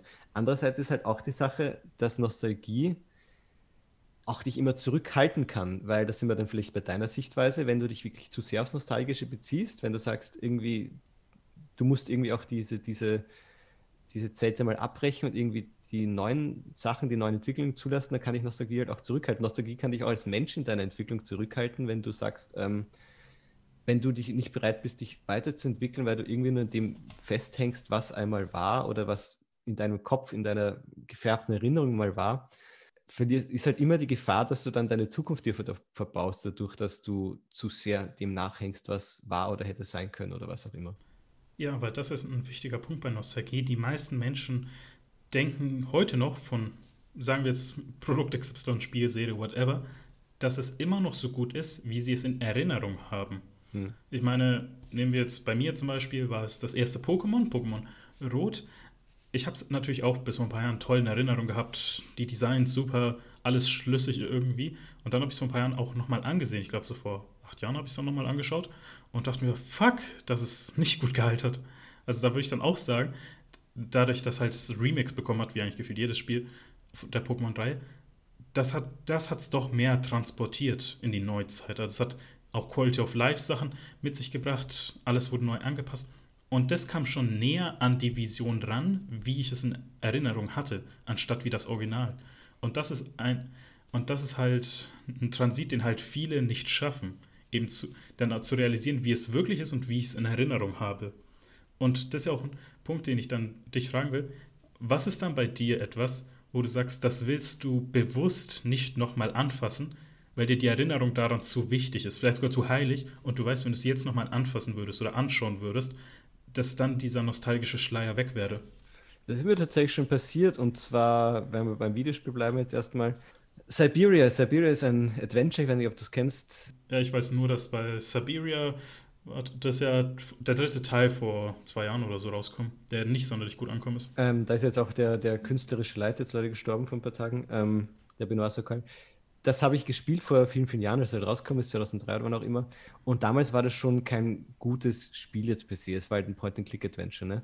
Aber ich habe mich halt damals total in diese Welt verliebt. Und ich bin auch nach wie vor, finde ich, diese Idee dieser Welt total spannend. Es ist halt eine Welt, die so, so eine halb fiktive Version irgendwie von Osteuropa ist und danach Russland und Sibirien und so was. Eine Welt, die halt bevölkert ist von Maschinen oder von einem Menschen, der Maschinen Leben geben kann, die halt wirklich dann sentient auch sind. Und es, einfach, es, es, es führt dich von einer faszinierenden Lokation zur nächsten. Es hat ganze Figuren, die unglaublich weird sind und die ganz eigene Geschichten erzählen. Und das macht es eigentlich total gut. Und das habe ich damals, also ich habe das damals total geliebt und auch den Nachfolger ein bisschen weniger, aber auch sehr, sehr geliebt. Und Teil 3 war jetzt Mist, also der war einfach schlecht, aber ähm, da habe ich jetzt auch keine nostalgischen Erinnerungen. Aber ich habe dann vor ein paar Jahren mal die Spiele nochmal gespielt, glaube ich sogar für ein Retro-Special oder was auch immer. Und da habe ich halt gemerkt, da ist halt dann vollkommen aufgeschlagen, was ich damals irgendwie drüber hinwegsehen konnte. Also spielerisch ist halt wirklich eine Katastrophe, das Ding. Ähm, ich will nur kurz da einhaken, weil was du gesagt hast eben mit den Sentinels, also Maschinen, denen Leben gegeben werden kann. Ich musste dazu vor kurzem, oder ich durfte dazu vor kurzem einen Artikel schreiben. Das ist nicht so sehr Fiktion, wie ihr glaubt, weil die, die US Army forscht daran gerade, wie sie Maschinen mit Muskelgewebe versetzen kann, also biologischen Muskelgewebe um die Reflexionszeit dieser Maschinen zu erhöhen. Also wir gehen schon mal in diese Richtung, dass der Terminator nicht allzu sehr Fiktion ist. ja, aber ich glaube, diese Aufziehmaschine von Siberia, die wird nicht so gut funktionieren. Die wurden von, irgendeinem, die wurden von einem alten Mann in einem französischen Dorf gebaut. Ich glaube, der hat da nicht so ganz die Ressourcen. Nee, aber ähm, dann habe ich es eben gespielt vor ein paar Jahren und war halt erschrocken, weil, wie gesagt, ich liebe nach wie vor die Story und die Idee der Story, aber eigentlich alles in diesem Spiel ist furchtbar. Also du kannst technisch nicht mehr anschauen es ist spielerisch furchtbar, die Steuerung ist wirklich die allerletzte Grütze und auch vor allem die Präsentation ist richtig, richtig schlimm. Also die englischen Sprecher gehen auch ein bisschen besser, aber prinzipiell, also es hat so solche weirden Pausen, es passt irgendwie alles nicht zusammen, ähm, es, fun es funktioniert hinten und vorne nicht. Die Rätsel sind wirklich furchtbar schlecht, vollkommen unlogisch, also wirklich auf eine unangenehme Weise, wo du einfach nicht draufkommen kannst, eine Komplettlösung. Ah, also, das war jetzt ein Moment, wo ich mir gedacht habe, ja, es wird schon nicht so schlimm sein. Ich dachte mir schon, dass es nicht perfekt gealtert ist, aber das war wirklich so, wo, wo dann meine Erinnerungen so ein bisschen kaputt gemacht wurden oder meine Liebe für Siberia, wo ich auch weiß, ich kann das jetzt nicht nochmal spielen, einfach weil ich die Idee von Siberia mag, aber ich mag Siberia wirklich nicht mehr. Und wie gesagt, Teil 3 war dann sowieso absolute Grütze. Aber vielleicht auch Teil 3 einfach nur eine konsequente Fortführung, weil es halt nichts anderes gemacht hat. Hast du dann ein Substitut dafür gefunden? Also etwas, das wie Siberia ist, nur mehr an deine Vorstellungen, deine Wünsche und Bedürfnisse rankommt? Nee, nicht wirklich. Ähm, das ist ja das, was Siberia so einzigartig macht, dass es wirklich eine Story hat, die ich sonst so noch nicht gesehen habe, die halt wirklich für sich steht. Ich mag zum Beispiel diese ganzen Dedelic Adventures nicht, die sind mir alle irgendwie zu zu gewollt und nicht gekonnt. Und Siberia war da in eine ganz andere Richtung gehend, weil das, die konnten tatsächlich, also du brauchst halt irgendwie eine einzigartige Idee und die habe ich halt beim Deponia oder so etwas nicht. Ich weiß, da stoße jetzt auch wieder viele Leute vor den Kopf, aber es ist halt nicht meine Art von Adventure, die ich mag. Aber, aber Siberia hat mich halt total abgeholt mit dieser Idee und die Idee werde ich weiterhin lieben und ähm, ich wünschte mir, sie wird mal einen richtig tollen Animationsfilm oder auch gerne echt äh, Realfilm draus machen, aber als Spiel ist es leider in der nostalgischen Erinnerung nur gut. Und das ist eben das Problem, ähm, dass Nostalgie eben sehr viel verfälschen kann. Weil Nostalgie ist halt so etwas unfassbar Subjektives ähm, und eben etwas, was dich auch zurückhalten kann, weil wenn wir jetzt ein bisschen weggehen von Spielen, ist es so, dass alles, was in der Filmwelt passiert und vieles, was in der Spielwelt, nicht alles, aber vieles, was in der Filmwelt passiert und vieles, was in der Spielwelt passiert, ja eigentlich nur davon geprägt ist, dass irgendwie versucht wird, irgendwie den Geist etwas von etwas einzufangen, was schon mal erfolgreich ist, weil man eben weiß, dass du die Leute eben abholen kannst, weil sie denken, oh, das ist wie damals, weil du eine etablierte Formel hast und darum hast du halt, hast du halt nur, hast halt so viele Remakes, so sehr ich Links, Link's Awakening liebe auch das Remake, aber trotzdem bin ich eigentlich kein Fan von der Idee, dass du ständig Sachen neu auflegst dann darum hast du halt ständig irgendwie Fortsetzungen, darum hast du irgendwelche Reboots, Soft-Reboots und was auch immer. Ähm, Nostalgie kann dir unglaublich viel Kraft geben, weil es dich halt bestärken oder weil es dir einfach Kraft geben kann aus einer Zeit, die für dich selbst sehr wichtig war oder von einem Produkt, das dir selbst sehr wichtig war. Aber es kann eben auch ex extreme Entwicklungen hemmen. Und da sind wir halt einerseits im Unterhaltungsbereich unterwegs, aber ich glaube, dass auch in vielen anderen Bereichen ist, ähm, dass einfach Nostalgie un dass dieses Festhalten, nennen wir es nicht unbedingt Nostalgie, dass dieses Festhalten an dem, was für dich einmal etwas Gutes war oder was du als die gute Zeit in Erinnerung hast, dass dieses Festhalten ganz die Gesellschaften eigentlich davon abhalten kann, sich weiterzuentwickeln. Darum sind wir auch zum Beispiel in, also ich bin, ich bin jetzt, äh, ich, ich oute mich, ich bin jetzt kein großkonservativer Mensch politisch und darum, glaube ich, ist auch das Problem, weil, weil, weil dieses konservative Denken auch eine ganze Gesellschaft politisch extrem zurückhalten kann und ja, du dann davon, dass sich vielleicht doch mal irgendwie eine utopische Gesellschaft sich entwickelt, dich immer weiter von, davon wegentwickelst, wenn irgendwie ein zu großer Teil sagt, wir wollen aber, dass alles so bleibt wie 1950. Und das ist irgendwie schade und spricht nicht ungefunkt dafür, dass es mal besser wird. Und das ist auch der Grund, warum wir dann so etwas wie den Klimawandel haben, der, der nicht abgehalten werden kann, weil es darf sich nicht ändern, weil es war schon immer so, dass wir jetzt irgendwie die Abgase in die Luft jagen. Das ist nicht unbedingt Nostalgie, aber es ist eben dieses Verharren, glaube ich, das gefährlich ist und uns als Gesellschaft nicht wirklich weiterbringt. Da hast du es gerade schon gesagt, also dass ja Nostalgie auch Entwicklung hemmen kann. Das ist natürlich ein ganz anderer Punkt. Aber ich will erstmal auf die Nostalgie aus Sicht eines PR-Managers ansprechen, weil das ist ein großer Treibfaktor in der Unterhaltungsbranche, in dem Sinne, klar, Games, Serien, Filme, dann ist das eigentlich sehr beneficial, beziehungsweise es hilft sehr, weil du schon die Grundarbeit gelegt hast.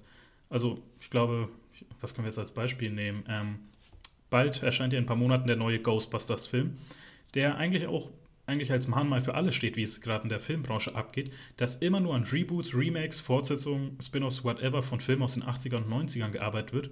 Und sie müssen halt nicht den Leuten erstmal erklären, was Ghostbusters ist. Sie müssen nicht das Konzept erklären, sondern die Leute kennen das schon. Das ist ein Kultfilm. Sie hängen sich jetzt eigentlich nur noch daran und sparen sich dann eben auch vieles. Vor allem Risiko, weil es wird halt auch in den ganz großen Produktionen, wo jetzt hunderte Millionen Dollar dahinter stecken, kein großes Risiko eingegangen, weil sie eben wissen, wenn das nicht klappt oder wenn sie es nicht, äh, wenn sie nicht vorhersehen können, ob das klappt, dann sind da halt jetzt mehrere Millionen Dollar einfach weg. Aber wenn sie wissen, wie groß die Treibkraft der jetzt Ghostbusters-Fans sind, dann wissen sie, wie viel sie in die Produktion investieren können, wie viel sie da rausholen können. Absolut, ja. Ich meine, da können wir jetzt auch schon mal kurz ein Gedankenexperiment machen. Sachen Serien, Filme und Spiele, was die letzten großen Hits waren, die jetzt auf keiner etablierten Marke basiert haben. Also die aus keinem Franchise kamen oder kein Nachfolger etc. von jetzt einer, von einem bestehenden Film oder bestehenden Franchise waren. Mhm. Ähm, ja, also darum hätte ich es auch sehr gern gehabt, um kurz dann noch einzusteigen, dass Biomutant besser gewesen wäre, mhm. weil das wäre genau das gewesen. Das, ähm, und das ist auch der Grund, da haben wir vorhin kurz mal geredet, gleich vor der Folge noch, warum ich irgendwie das Spiel mag, weil es ist, es ist ehrlich, dieses Spiel will dieses Spiel will genau sein, was es ist. Es kann es halt nur nicht besonders kompetent umsetzen. Aber es ist etwas Eigenständiges, es macht was Eigenes, es macht nicht besonders gut, es ist auch nicht besonders kreativ in dem, was es macht, aber es versucht sich eben nicht irgendwie an dem aufzuhängen, dass es irgendwie versucht, dich irgendwie emotional zu, manipu emotional zu manipulieren, indem es irgendwie jetzt nur auf deine Erinnerungen an das, was früher mal war, zurückgreift. Also ähm, so, darum, darum respektiere ich das Spiel, also darum respektiere ich Biomutant dafür, dass es das versucht. Ähm, und ansonsten hast du aber recht, ist natürlich rar gesät. Also Marvel ist natürlich immer ein neuer Film jetzt, aber es arbeitet natürlich inzwischen einfach schon sehr mit der Nostalgie. Ey, erinnerst du dich dran? Marvel? Ja, vor zehn Jahren, als alles angefangen hat, ob man das überhaupt schon Retro nennen kann, ist eine Frage. Also, weil da ist ja dann, da ist ja dann auch das, mhm. eben die, also der letzte Film, den ich aktiv gesehen habe, aus, eigen, aus eigenem Wohlwollen heraus nennen wir es mal, war Civil War. Und ich wurde dann die letzten zwei Avengers-Filme reingeschliffen. Also dann habe ich selber eine Übersättigung an den Marvel-Film gehabt aber trotzdem einfach durch den Medienkonsum bekomme ich mit, was da alles abgeht.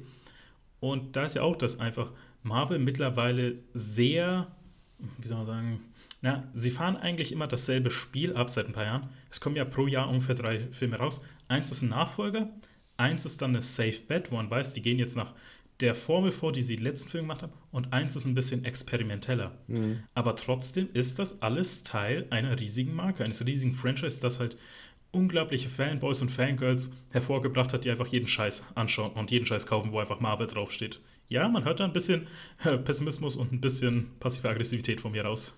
Vor allem ist es natürlich auch ein Beziehen auf etwas, was schon existiert, weil Marvel war ja immer schon Comics und klar waren jetzt Comics sind durch die Filme jetzt natürlich noch wesentlich größer geworden, diese ganzen. Also Iron Man, Iron Man hast du jetzt als Nicht-Comic-Fan vorher nicht wirklich groß mitverfolgt.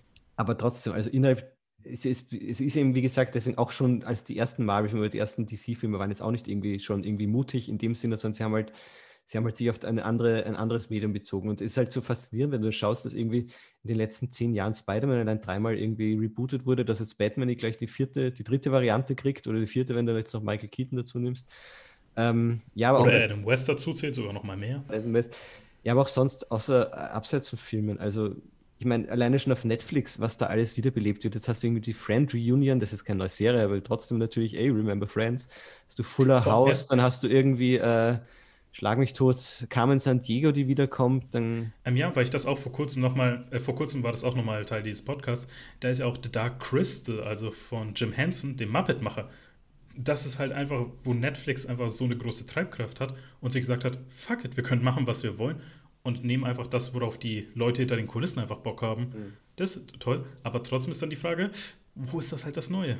Ist halt Nostalgie wirklich der größte Treibfaktor? Es können total tolle Sachen sein, die entstehen, weil ich meine, viele Sachen, die erfolgreich sind, sind eben deswegen erfolgreich, weil sie toll waren. Und wenn du das dann nicht als billiges Cash Grab benutzt, sondern wirklich Mühe reinsteckst, können tolle Sachen daraus entstehen. So ist es nicht. Ähm, ja, aber kreativ sind halt viele Branchen in dieser Hinsicht dann schon eher tot, weil da, da, mochte ich eben, wenn wir jetzt beim Spiel nochmal sind, kurz die PS2-Ära so gern, weil das war irgendwie so die Letz-, das letzte Aufbäumen, bevor das eigentlich groß wurde. Klar, damals gab es auch unzählige, unzählige Fortsetzungen, verstehe mich nicht falsch, aber da gab es eben unglaublich oft auch, dass das einfach ein Spiel mehr erschienen ist, das mit nichts zusammenhing. Da gab es halt eine 13 dann, also es basiert auf einem Comic, aber den kannte jetzt wirklich keiner. Dann, da gab es dann ein Kia oder da gab es dann dein auch wenn es jetzt nicht besonders gut gealtert ist aus rassistischen Stereotypen raus, da hast du halt dann, wie heißt das, Tuck and the Power of Juju, mhm. hast du halt lauter Spiele, die einfach mal gekommen sind und irgendwie etwas Neues etabliert zu, zu etablieren versucht haben. Das war natürlich auch teilweise berechnet, weil sie versucht haben, mit cutesy Figuren irgendwas zu machen, aber sie haben zumindest nicht immer nur das 15. Mal irgendwie Spongebob benutzt. Das finde ich schon irgendwie, oder fand ich damals schon sehr reizvoll. Also mhm. wir, wir sind halt, wir entwickeln uns in den letzten 10, 15 Jahren immer mehr zu dieser, zu dieser Nostalgiegesellschaft. Also klar musste erst auch irgendwie ein, ein Fundus aufbauen, aber ich meine, wir hatten im Bereich der Filme auch davor Filme und da gab es nicht jedes Jahr jetzt so viele Remakes. Und, aber es wird nicht weniger. Also dieses Verharren auf dem, was war, ist halt schon extrem. Und ich habe da jetzt nicht mal, wie gesagt, per se ein Problem damit, weil ich sehr viele von diesen Sachen genieße. Aber teilweise würdest du dir halt schon wünschen, dass du auch einfach mal neue Sachen bekommst und nicht immer das 15. God of War. Ich meine, das neue God of War ist super gut, aber es hätte, mhm. auch, es hätte auch nicht God of War sein müssen. Sie hätten noch ein anderes Spiel machen können, das genauso gut ist. Deswegen liebe ich halt auch den Indie-Market, weil da, also beziehungsweise deswegen liebe ich ja die Indie-Spiele so sehr, weil da wird wirklich Neues versucht, abseits von dem, was bereits etabliert ist, aber dass sie auch dann Nostalgie im guten Sinne benutzen. Also dann versuchen sie sowas wie eine Art Spiritual, Spiritual Successor oder einfach es als Inspiration zu nutzen. Mhm. Da kommt es im guten Sinne. Und damit wir langsam so in Richtung Ende gehen, will ich einfach noch, dass wir kurz darüber sprechen, welche Spiele sich gut gehalten haben. Also, wo wir sagen, in Erinnerung sind die, oder die sind in Realität immer noch so gut, wie sie in Erinnerung haben, oder obwohl das Spiel jetzt 20, 30 Jahre alt ist, ist das heute immer noch gut spielbar. Ähm, wie schon mehrmals erwähnt, also von Nintendo kannst du vieles nehmen. Ein Super Mario World, eine Link to the Past, auch ein Ocarina of Time meiner Meinung nach, die haben wenig verloren. Das ist irgendwie so, das ist schon, ich bin natürlich, also ich mag Nintendo sehr gern, aber Nintendo haben, sind auch einfach sehr gut, dass sie Spiele entwickeln, die du 20, 30 Jahre später noch gut erleben kannst. Ansonsten ist es, glaube ich, je weniger komplex das Spiel ist, desto besser kann sich halten. Also Jump'n'Runs sind halt über, sind halt im Großen und Ganzen halten sich sehr gut. Was ich jetzt vor kurzem mal wieder gespielt habe, was auch noch immer unglaublich gut funktioniert, zum Beispiel das erste Jack and Dexter Spiel, das ich unglaublich gern mag, was nach wie vor extrem gut ist. Ähm, ja, ansonsten, ich versuche jetzt irgendwas zu machen, was nicht Nintendo ist. Ähm, Wenn du überlegst, kann ich ja schon mal was nennen, weil ich habe da auch jetzt vor ein paar Jahren angefangen, auf meiner PS Vita dann PS1 JRPGs nachzuholen, weil ich persönlich finde, die PS1 ist das goldene Zeitalter der JRPGs gewesen. Und da, weil du auch gesagt hast, dass du den Look der 32-Bit-Spiele so toll findest. Und da können wir auch an das Thema Zelda anheften, und zwar das Spiel Wild Arms, das ein ja, ja. postapokalyptisches Wild-West-Rollenspiel ist das aber trotzdem gewisse Elemente von Zelda mit sich drin hat. Inklusive sogar einem Easter Egg, dass du eine Link-Puppe drin finden kannst. Aber obwohl jetzt die Kampfsequenzen, die halt eben auf diesen 32-Bit 3D-Modellen aufgebaut sind, scheiße aussehen, das kann ich anders nicht sagen, ist das Spiel heute immer noch gut. Also der Soundtrack ist immer noch phänomenal, die Story, die ganze Welt, die ganze Progression finde ich toll und das auch, weil damals war man natürlich eben limitiert, konnte nicht eben jedes Spiel ein Action-RPG sein, hat man sich für die rundenbasierten Kämpfe immer was Neues ausgedacht. Und da waren halt echt super tolle und kreative Ideen dabei. Ich glaube darum, also Rollenspiele halten sich prinzipiell besser auch, weil sie, sie sind jetzt komplexer, als es, also es entspricht, widerspricht dem, was ich gesagt habe, sie sind komplexer, aber sie sind eben keine Spiele, die irgendwie komplexe Eingaben erfordern. Prinzipiell finde ich natürlich, dass sich die 16-Bit-Ära besser gehalten hat jetzt als die 3D-Ära, die früher, weil es einfach also da hatten sie jetzt zur 16-Bit-Ära, wussten sie schon genau, was sie mit 2D machen wollen. Und das ist einfach etwas, was sich besser hält, einfach objektiv betrachtet. Ähm, aber ich will jetzt aus der 3D-Ära etwas sagen, was meiner Meinung nach noch immer gut ist, einfach, obwohl es. Also ich finde einfach, dass das erste Silent Hill nach wie vor gut funktioniert, weil ich finde, dass noch besser als das erste Resident Evil, weil ich finde, dass Horror von diesem frühen, kantigen 3D tatsächlich profitiert hat, weil ich kann dir nicht mal sagen, warum. Vielleicht sind wir da bei meiner subjektiven Liebe für irgendwie diese, diese kantige mhm. Grafik. Aber PS1-Grafik kann unfassbar gruselig sein und da muss es gar nicht irgendwie gut ausschauen. Aber PS1 kann dreckig und dunkel und düster unglaublich gut darstellen. Und da Silent Hill spielerisch meiner, meiner Meinung nach besser gealtert ist als Resident Evil das erste, finde ich, dass das erste Silent Hill eigentlich nach wie vor ein sehr, sehr effektives Horrorspiel ist tatsächlich. Ja, nicht so gut jetzt wie der zweite Teil oder was. Also Silent Hill 2 ist mein liebster, liebster Teil der Serie, aber das hat sich schon überraschend gut gehalten, das erste Silent Hill, finde ich. Vor allem, da kommt wieder auf das Thema Produkte ihrer Zeit. Aufgrund der technischen Limitierung wurde ja dieser Nebel eingeführt in Silent Hill und der ja dann so viel zum Kult eigentlich um das Spiel herum dazu beigetragen hat. Hm. Aber auch, wenn wir es auf erster Ebene sehen, eben zur Atmosphäre. Ich meine, wenn wir heute an Silent Hill denken, dann ist halt der Nebel sofort an etwas, das wir denken. Hm. Und muss ich sagen, ähm, einer der Macher, Keiichiro Toyama, der halt einer meiner liebsten Spieleentwickler ist, hat die Gravity Rush-Reihe gemacht. Ist das so? ja? ja? Das heißt, von Silent Hill, dem Kultklassiker, Horrortitel, zu einem Meisterwerk namens Gravity Rush 2. Sorry, ich muss das erwähnen. Ich habe ich, ich es tatsächlich schon relativ lang vor, aber ich habe die Gravity Rush noch nicht gespielt. Irgendwann müssen wir mal Okay, und dann zu meinem Titel, weil dann können wir auch langsam in Richtung Ende gehen, der sich bis heute gehalten hat, wo ich sage, jeder Rollenspiel-Fan, besonders jeder JRPG-Fan, sollte das Spiel mal gespielt haben. Suikoden 2. Oh, Hast du das oh. gespielt, Lukas? Das ist das Lieblingsspiel meiner. Ich habe es persönlich nicht gespielt, aber es ist das absolute aller Zeiten Lieblingsspiel meiner Freundin. ich kann, wir können also damit alle festhalten, Lukas Freund hat einen exzellenten Spielegeschmack. Und es ist halt bis heute dieses Spiel, das könnte eigentlich gestern erschienen sein und das würde man dem Spiel nicht anmerken, mhm. wie alt es wirklich ist. Also in Sachen Story, Pacing, Game Design, aber vor allem auch Visual Design ist das Spiel heute immer noch top. Aber vor allem, was es auch geschafft hat, zum einen es hat geschafft, auf so vielen Ebenen eine Geschichte zu erzählen, eben diese emotionale Geschichte zwischen den Charakteren, aber auch eine politische, intrigante Geschichte. Und das ist etwas, was wenige Spiele schaffen. Die Kämpfe, obwohl es halt äh, Zufallskämpfe hat, die laufen super schnell ab. Also die sind nicht störend.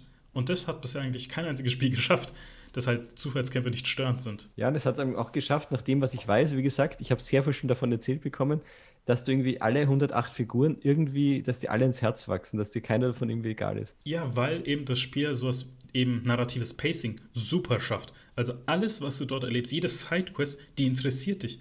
Da ist zum Beispiel eine Szene, also beziehungsweise ein ganzes Kapitel. Ihr müsst halt eine Invasion zusammenstellen, eine ganze revolutionäre Armee. Und dann schlagt halt einfach, okay, wir brauchen die Bürgermeisterin dieser Stadt okay, wie machen wir das, anstatt hinzugehen? Wir schleichen uns als Studi studierende Person da ein in die Universität und versuchen so von innen heraus an sie ranzukommen. Würde man sich denken, hinsichtlich der Tatsache, dass eine Armee vor eurer Tür steht, ist das vielleicht nicht die beste Idee, aber trotzdem schafft es einfach von der Geschichte, dass sich so organisch anfühlt und nicht irgendwie als gestreckt oder ähnliches anfühlt. Also, dass du da wirklich da auch dann sein willst. Du willst an dieser, in diesem kurzen Kapitel an dieser Universität sein und da die Charaktere kennenlernen. Und wie du es gesagt hast, es gibt 108 Charaktere in diesem Spiel, nicht alle spielbar. Manche davon sind einfach nur tätig in dem Schloss, das du von einem Vampir-Overlord dir erkämpft hast.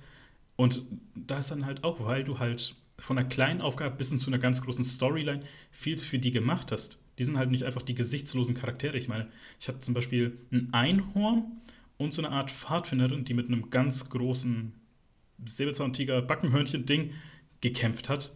Und dann ist natürlich einfach dadurch, lernst du die Charaktere einfach kennen. Und auch wenn es halt mehr so ist, okay, Introduction gut ist, mhm. diesen, dadurch, dass du halt so viel Zeit mit denen verbringst, wachsen dir ans Herz. Das ist eigentlich wie ein narratives Pokémon.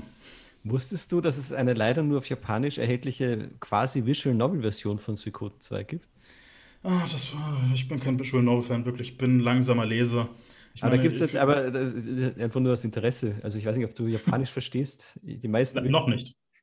Äh, aber das ist, sehr spannend, kannst du mal recherchieren. Das ist echt, da gibt es echt eine, ich, ich habe es jetzt auch nicht hundertprozentig, aber meine Freundin, wie gesagt, die ist ja total im Thema drin. Also das ist echt, wir haben das mal bestellt aus Japan, wir haben es noch nicht äh, jetzt gespielt, aber das ist schon sehr faszinierend. Äh, es basiert ja auch, also für alle draußen, Suikoden basiert ja auf einer asiatischen, ich weiß jetzt nicht, ob es japanisch oder chinesischen war, ähm, Legende, Mythe. Also das heißt, da könnt ihr auch ein bisschen nachforschen. Und der Macher von Suikoden hatte dann letztes Jahr dann eine Kickstarter-Kampagne angefangen für Ayuden Chronicles of Hundred Eyes, heißt es. Das war das einzige Kickstarter-Projekt, was ich da gebackt habe. Da war jetzt natürlich jetzt so die Motivation da, ey, danke für Suikoden 2. Und was ist der Mindestbetrag, dass ich das Spiel dann digital bekomme? das heißt, da habe ich das dann auch gebackt und ich habe halt nur diesen einen kurzen Trailer gesehen und da habe ich dann das gefühlt, eben dieses nostalgische Verliebtsein. Ich habe mich dann wieder zurückerinnert, wie ich das vor ein paar Jahren einfach gespielt habe und wie mitgerissen ich war. Ich habe sofort angefangen, nostalgisch wieder zu schwärmen und an die ganzen Charaktere zurückzudenken. Also da hatte ich wirklich so einen nostalgischen Flash. Da würde mich jetzt interessieren, was würdest du dir mehr wünschen, wenn sie jetzt ein Suikoden 2 Remake ankündigen, ja? Würdest mhm. du es dann eher haben, lieber, lieber im Stil von Link's Awakening, dass du sagst, wirklich, sie nehmen das Spiel und machen es hübscher? Oder es ist dann eher so etwas wie Final Fantasy VII Remake, dass sie halt wirklich das Spiel nehmen und eigentlich komplett was Neues draus stricken. Ich würde tatsächlich äh, Final Fantasy VII Remake nehmen, weil ich glaube, da könnte man dem Spiel so viel mehr geben. Und zum anderen, es wäre halt dann nicht einfach nur selbes Spiel, neuer Look. Aber das ist auch die Sache, ähm, wenn ihr Suikoden gespielt habt, das ist ein sehr ernstes Spiel. Also es schafft Momente der Glückseligkeit und lustige Momente mit halt einfach todtraurigen und seriösen Momenten perfekt äh, zu erzählen. Und da wäre, glaube ich, so ein, so ein Diorama, Knet-Look einfach nicht gut. Nee, nee ich halt meine mein das gar nicht passiert, dass genau dieser Look ist, aber einfach eine neue Version. Also die ist 2,5D. Ist halt auch einfach, dass ich mir denke, okay, wenn ich es halt immer noch in der zweiten Dimension sehen will, dann kann ich einfach das äh, Original spielen, weil das halt immer noch toll aussieht. Ist eins der, ich sag mit Breath of Fire 4, eins der schönsten 2D PS1-Spiele. Ja, hat sich gerade ein bisschen komplex angehört, der Satz, um, zu verschattelt aber dann denke ich mir halt, 3D können sie halt diese Welt zu neuem Leben erwecken. Dann kann ich halt die ganzen Sachen, die da sind, neu sehen und nicht einfach in der Overworld rumlaufen, sondern ich will dann wirklich diese ganzen Gebiete erforschen, ich will die ganzen Gebäude da sehen, ich will die ganzen Charaktere in, äh, in perfekten Designs einfach sehen. Also ich will halt viel mehr in diese Welt eintauchen, die ich halt damals schon geliebt habe. Schön. Vor allem, ich glaube, dann sind halt auch viel mehr Möglichkeiten da. Ich meine, dritte Dimension hast eine weitere Dimension, mit der du was anstellen kannst. Mhm. Und da sind halt wirklich so tolle Szenen dabei, von, die halt nur zwischen zwei Personen sich abspielen, bis hin zu, dass einfach ein riesiger Wolf aus Geisterkräften dich angreift, kannst du halt die so toll inszenieren. Hm. Ja, klingt schon fein. Also, ich habe, wie gesagt, schon viel Gutes über das Spiel gehört. Ich wahrscheinlich, glaube ich, ich glaube nicht, dass ich es nachholen werde, aber ich finde es schade, dass ich es verpasst habe. Sagen, sagen wir es mal so. Wenn es irgendwann, irgendwann, mal äh, sich die Zeit ergeben sollte, werde ich es mir auf jeden Fall anschauen. Ich weiß ja, dass dein Kollege und auch hier Gast im Podcast, Benedikt Plus Flesenkemper, ja auch für die PC Games schreibt und hat ja auch eine, äh, eine Reihe bei euch, wo halt alte Spiele zum ersten Mal spielt. Vielleicht wäre das ja was für ihn. Vielleicht hat er mal Suikoden gespielt, vielleicht gibt es ja demnächst bei PC Games von ihm Artikel zu, äh, zu Suikoden 2. Aber um diese Folge zu beenden, stelle ich dir die Frage, von welchem Spiel würdest du gerne ein Remake sehen? Ah, hm, Primer 2. äh, nicht Primer 2, Entschuldigung, Primer. Weil ich weiß nicht, warum ich jetzt den 2, 2 reingehängt habe. Äh, von Primer. Ähm, eines der übersehenden, übersehenden Sony-Spiele, die ich unfassbar gern gemacht habe. Wie gesagt, wahrscheinlich nicht besonders gut, aber als Remake dann vielleicht gut spielbar. Und das ist auch tatsächlich so, ich mochte es total gerne, aber ich. Ähm, ich denke mir gerade, ist das nicht einer der PS2-Titel, den man auf der PS4 spielen kann? Der wenigen? Es gibt ja ein paar, es gibt ja ein paar PS2-Titel, die dann digital auf die PS4 geholt wurden. Aber bei, bei Primal ist halt so, dass ich das schon irgendwie total gern mochte damals, aber ich glaube auch nicht, dass ich da irgendwie jetzt, ähm, mein Herz hängt jetzt nicht dran. Ich mochte einfach total gern die Welt und sowas. Darum, auch wenn, sie, wenn ich jetzt spielen würde, es wäre nicht besonders gut, würde es mich jetzt irgendwie, glaube ich, nicht irgendwie kaputt machen. Aber darum würde es mich auch nicht so stören, wenn es jetzt als Remake ist und irgendwie stark verändert wird. Das, ich würde einfach gerne diese Idee des Spiels nochmal erleben. Dann können wir auch vielleicht mal dieses bisschen billige 90er Jahre Goth Girl Design wegmachen, weil das war jetzt eh nicht die Stärke des Spiels unbedingt. äh, weil ich bin gerade hier ein bisschen kurz am Recherchieren. Deswegen, Primal ist auf der PS4 erhältlich für 10 Euro. ich habe ja die PS2-Version hier liegen, also wenn, dann greife ich auf. Ähm, dass du uns kurz dann erklären kannst, um was genau geht es in Primal, dass so vielleicht Leute jetzt auch endlich auf den Trip kommen, warum das so gut ist. Ah, das ist lange her, dass ich gespielt habe, aber das ist eine gute Frage. Ähm, es geht um ein eine junge, eine junge Frau, also jung, keine Ahnung, um die 20 Jahre rum. Die Jen hieß sie, glaube ich. Und da wird ihr Freund, ein Rockmusiker, umgebracht, weil ein Dämon auftaucht, ihn, ihn auf der Bühne köpft. Es ist alles ein bisschen verschwommen und dann landet sie aus irgendeinem Grund in einem Fantasy-Reich, wo sie gemeinsam mit einem, mit einem, mit einem zum Leben erwachten Gargoyle rumrennt, also mit einem Wasserspeier. Nicht Wasserspeier, wie heißen die Dinger? Doch, Wasserspeier. Ne? Äh, warte, wie, äh, wie hießen die Dinger von dieser Disney-Serie da? Ich glaube auch Gargoyles. Gargoyles, Gargoyles waren es. Ich glaube, das Deutsche war das, glaube ich, Wasserspeier. Und ähm, dann ist es ein relativ lineares Action-Adventure, also mit Fokus auf Kampf. Ich kann dir nicht mehr sagen, wie gut sich das gespielt hat, aber es hat mir dabei Spaß gemacht. Du hast dann auch, du konntest dich dann nach und nach in so verschiedene Rassen verwandeln, in so ein Unterwasservieh und äh, andere Dämonenformen. Also ich fand das damals irgendwie echt schön gemacht. Ähm, ja, also das würde ich gerne irgendwie wiedersehen, weil das halt irgendwie wirklich fast vergessen, das Spiel. Ich fand es schön, dass du dich daran erinnerst, aber ich glaube, viele Leute kennen das nicht mehr. Wie gesagt, als Gravity Rush Advokat weniger haben, weniger haben dieses Spiel gespielt. Ich kenne das Gefühl. wir kommen langsam zu diesem Ende und dieser, dass sich der Kreis nach vier Jahren geschlossen hat und wir wieder aufeinander getroffen sind will ich dir erstmal danken für diese tolle Folge und dass ich jetzt viel mehr über die Zelda-Reihe erfahren könnte, weil, wie gesagt, ich habe leider nur zwei Spiele gespielt und den Rest medial mitbekommen. Ja, wenn Breath of the Wild 2 kommt, dann kannst du spielen. das wäre, glaube ich, ein Thema, was eine ganze Folge führen könnte. Nicht nur irgendwie zum Thema, was erwarten wir, was würde kommen, sondern auch, wie Nintendo damit umgeht. Ich meine, bei der Nintendo Direct Anfang des Jahres 2021 haben sie ja gesagt, hey, wir haben was zu Breath of the Wild 2 es gibt keine News, aber ihr habt die Skyward Sword. Ja, je nachdem, wann diese Folge hier rausgeht, das weiß ich nicht. War ja schon in drei oder steht kurz bevor und ich denke, da werden wir es jetzt wirklich mal sehen. Ja, ich kann es auch sagen, die, kommt, die Folge kommt nach der E3 raus. Nach der E3. Dann wissen wir es vielleicht sogar schon. ja, deswegen, also, dass, dass ihr es einordnen könnt und euch nicht dann denkt, hä, was labern die Deppen da? Da hat man doch auf der E3 gesehen, dass das da erscheint und dass man endlich mal so einen dieser äh, steinessenden Menschen spielen kann oder whatever. aber damit wir, aber bevor wir diese Folge beenden, ich will dir die letzten Worte überlassen. Was hast du an unsere ZuhörerInnen von Still Thinking About zu sagen? Danke, dass ich hier sein durfte. Es hat mich sehr gefreut. Also ich mag das Format Podcast oder gern. Ich finde es schön, immer in andere Podcasts zu sein, weil du einfach in so ganz andere Podcast-Welten reinhörst. Ich hoffe, du hast noch viele Gäste, spannende Gäste. Ich behaupte jetzt einfach mal, dass ich hoffentlich ja. auch interessant war. ähm, ja, und ich wünsche euch allen eine schöne Zeit. Bleibt dem Podcast treu. Hört auch gerne mal bei uns rein natürlich, der Nintendo Podcast. Und ja, passt auf euch auf, du passt auch auf dich auf und dem Praktikum wird es nichts mehr, aber schön, dass wir uns als Kollegen jetzt gegenüber sitzen. das war wirklich schön. Und den Nintendo Podcast findet ihr natürlich in der Podcast-Beschreibung. Und wie immer, wenn ich bis nächste Woche nicht gecancelt wurde, dann hören wir uns dann. Ich bin Adriano, das ist The Thinking About. Goodbye and good night.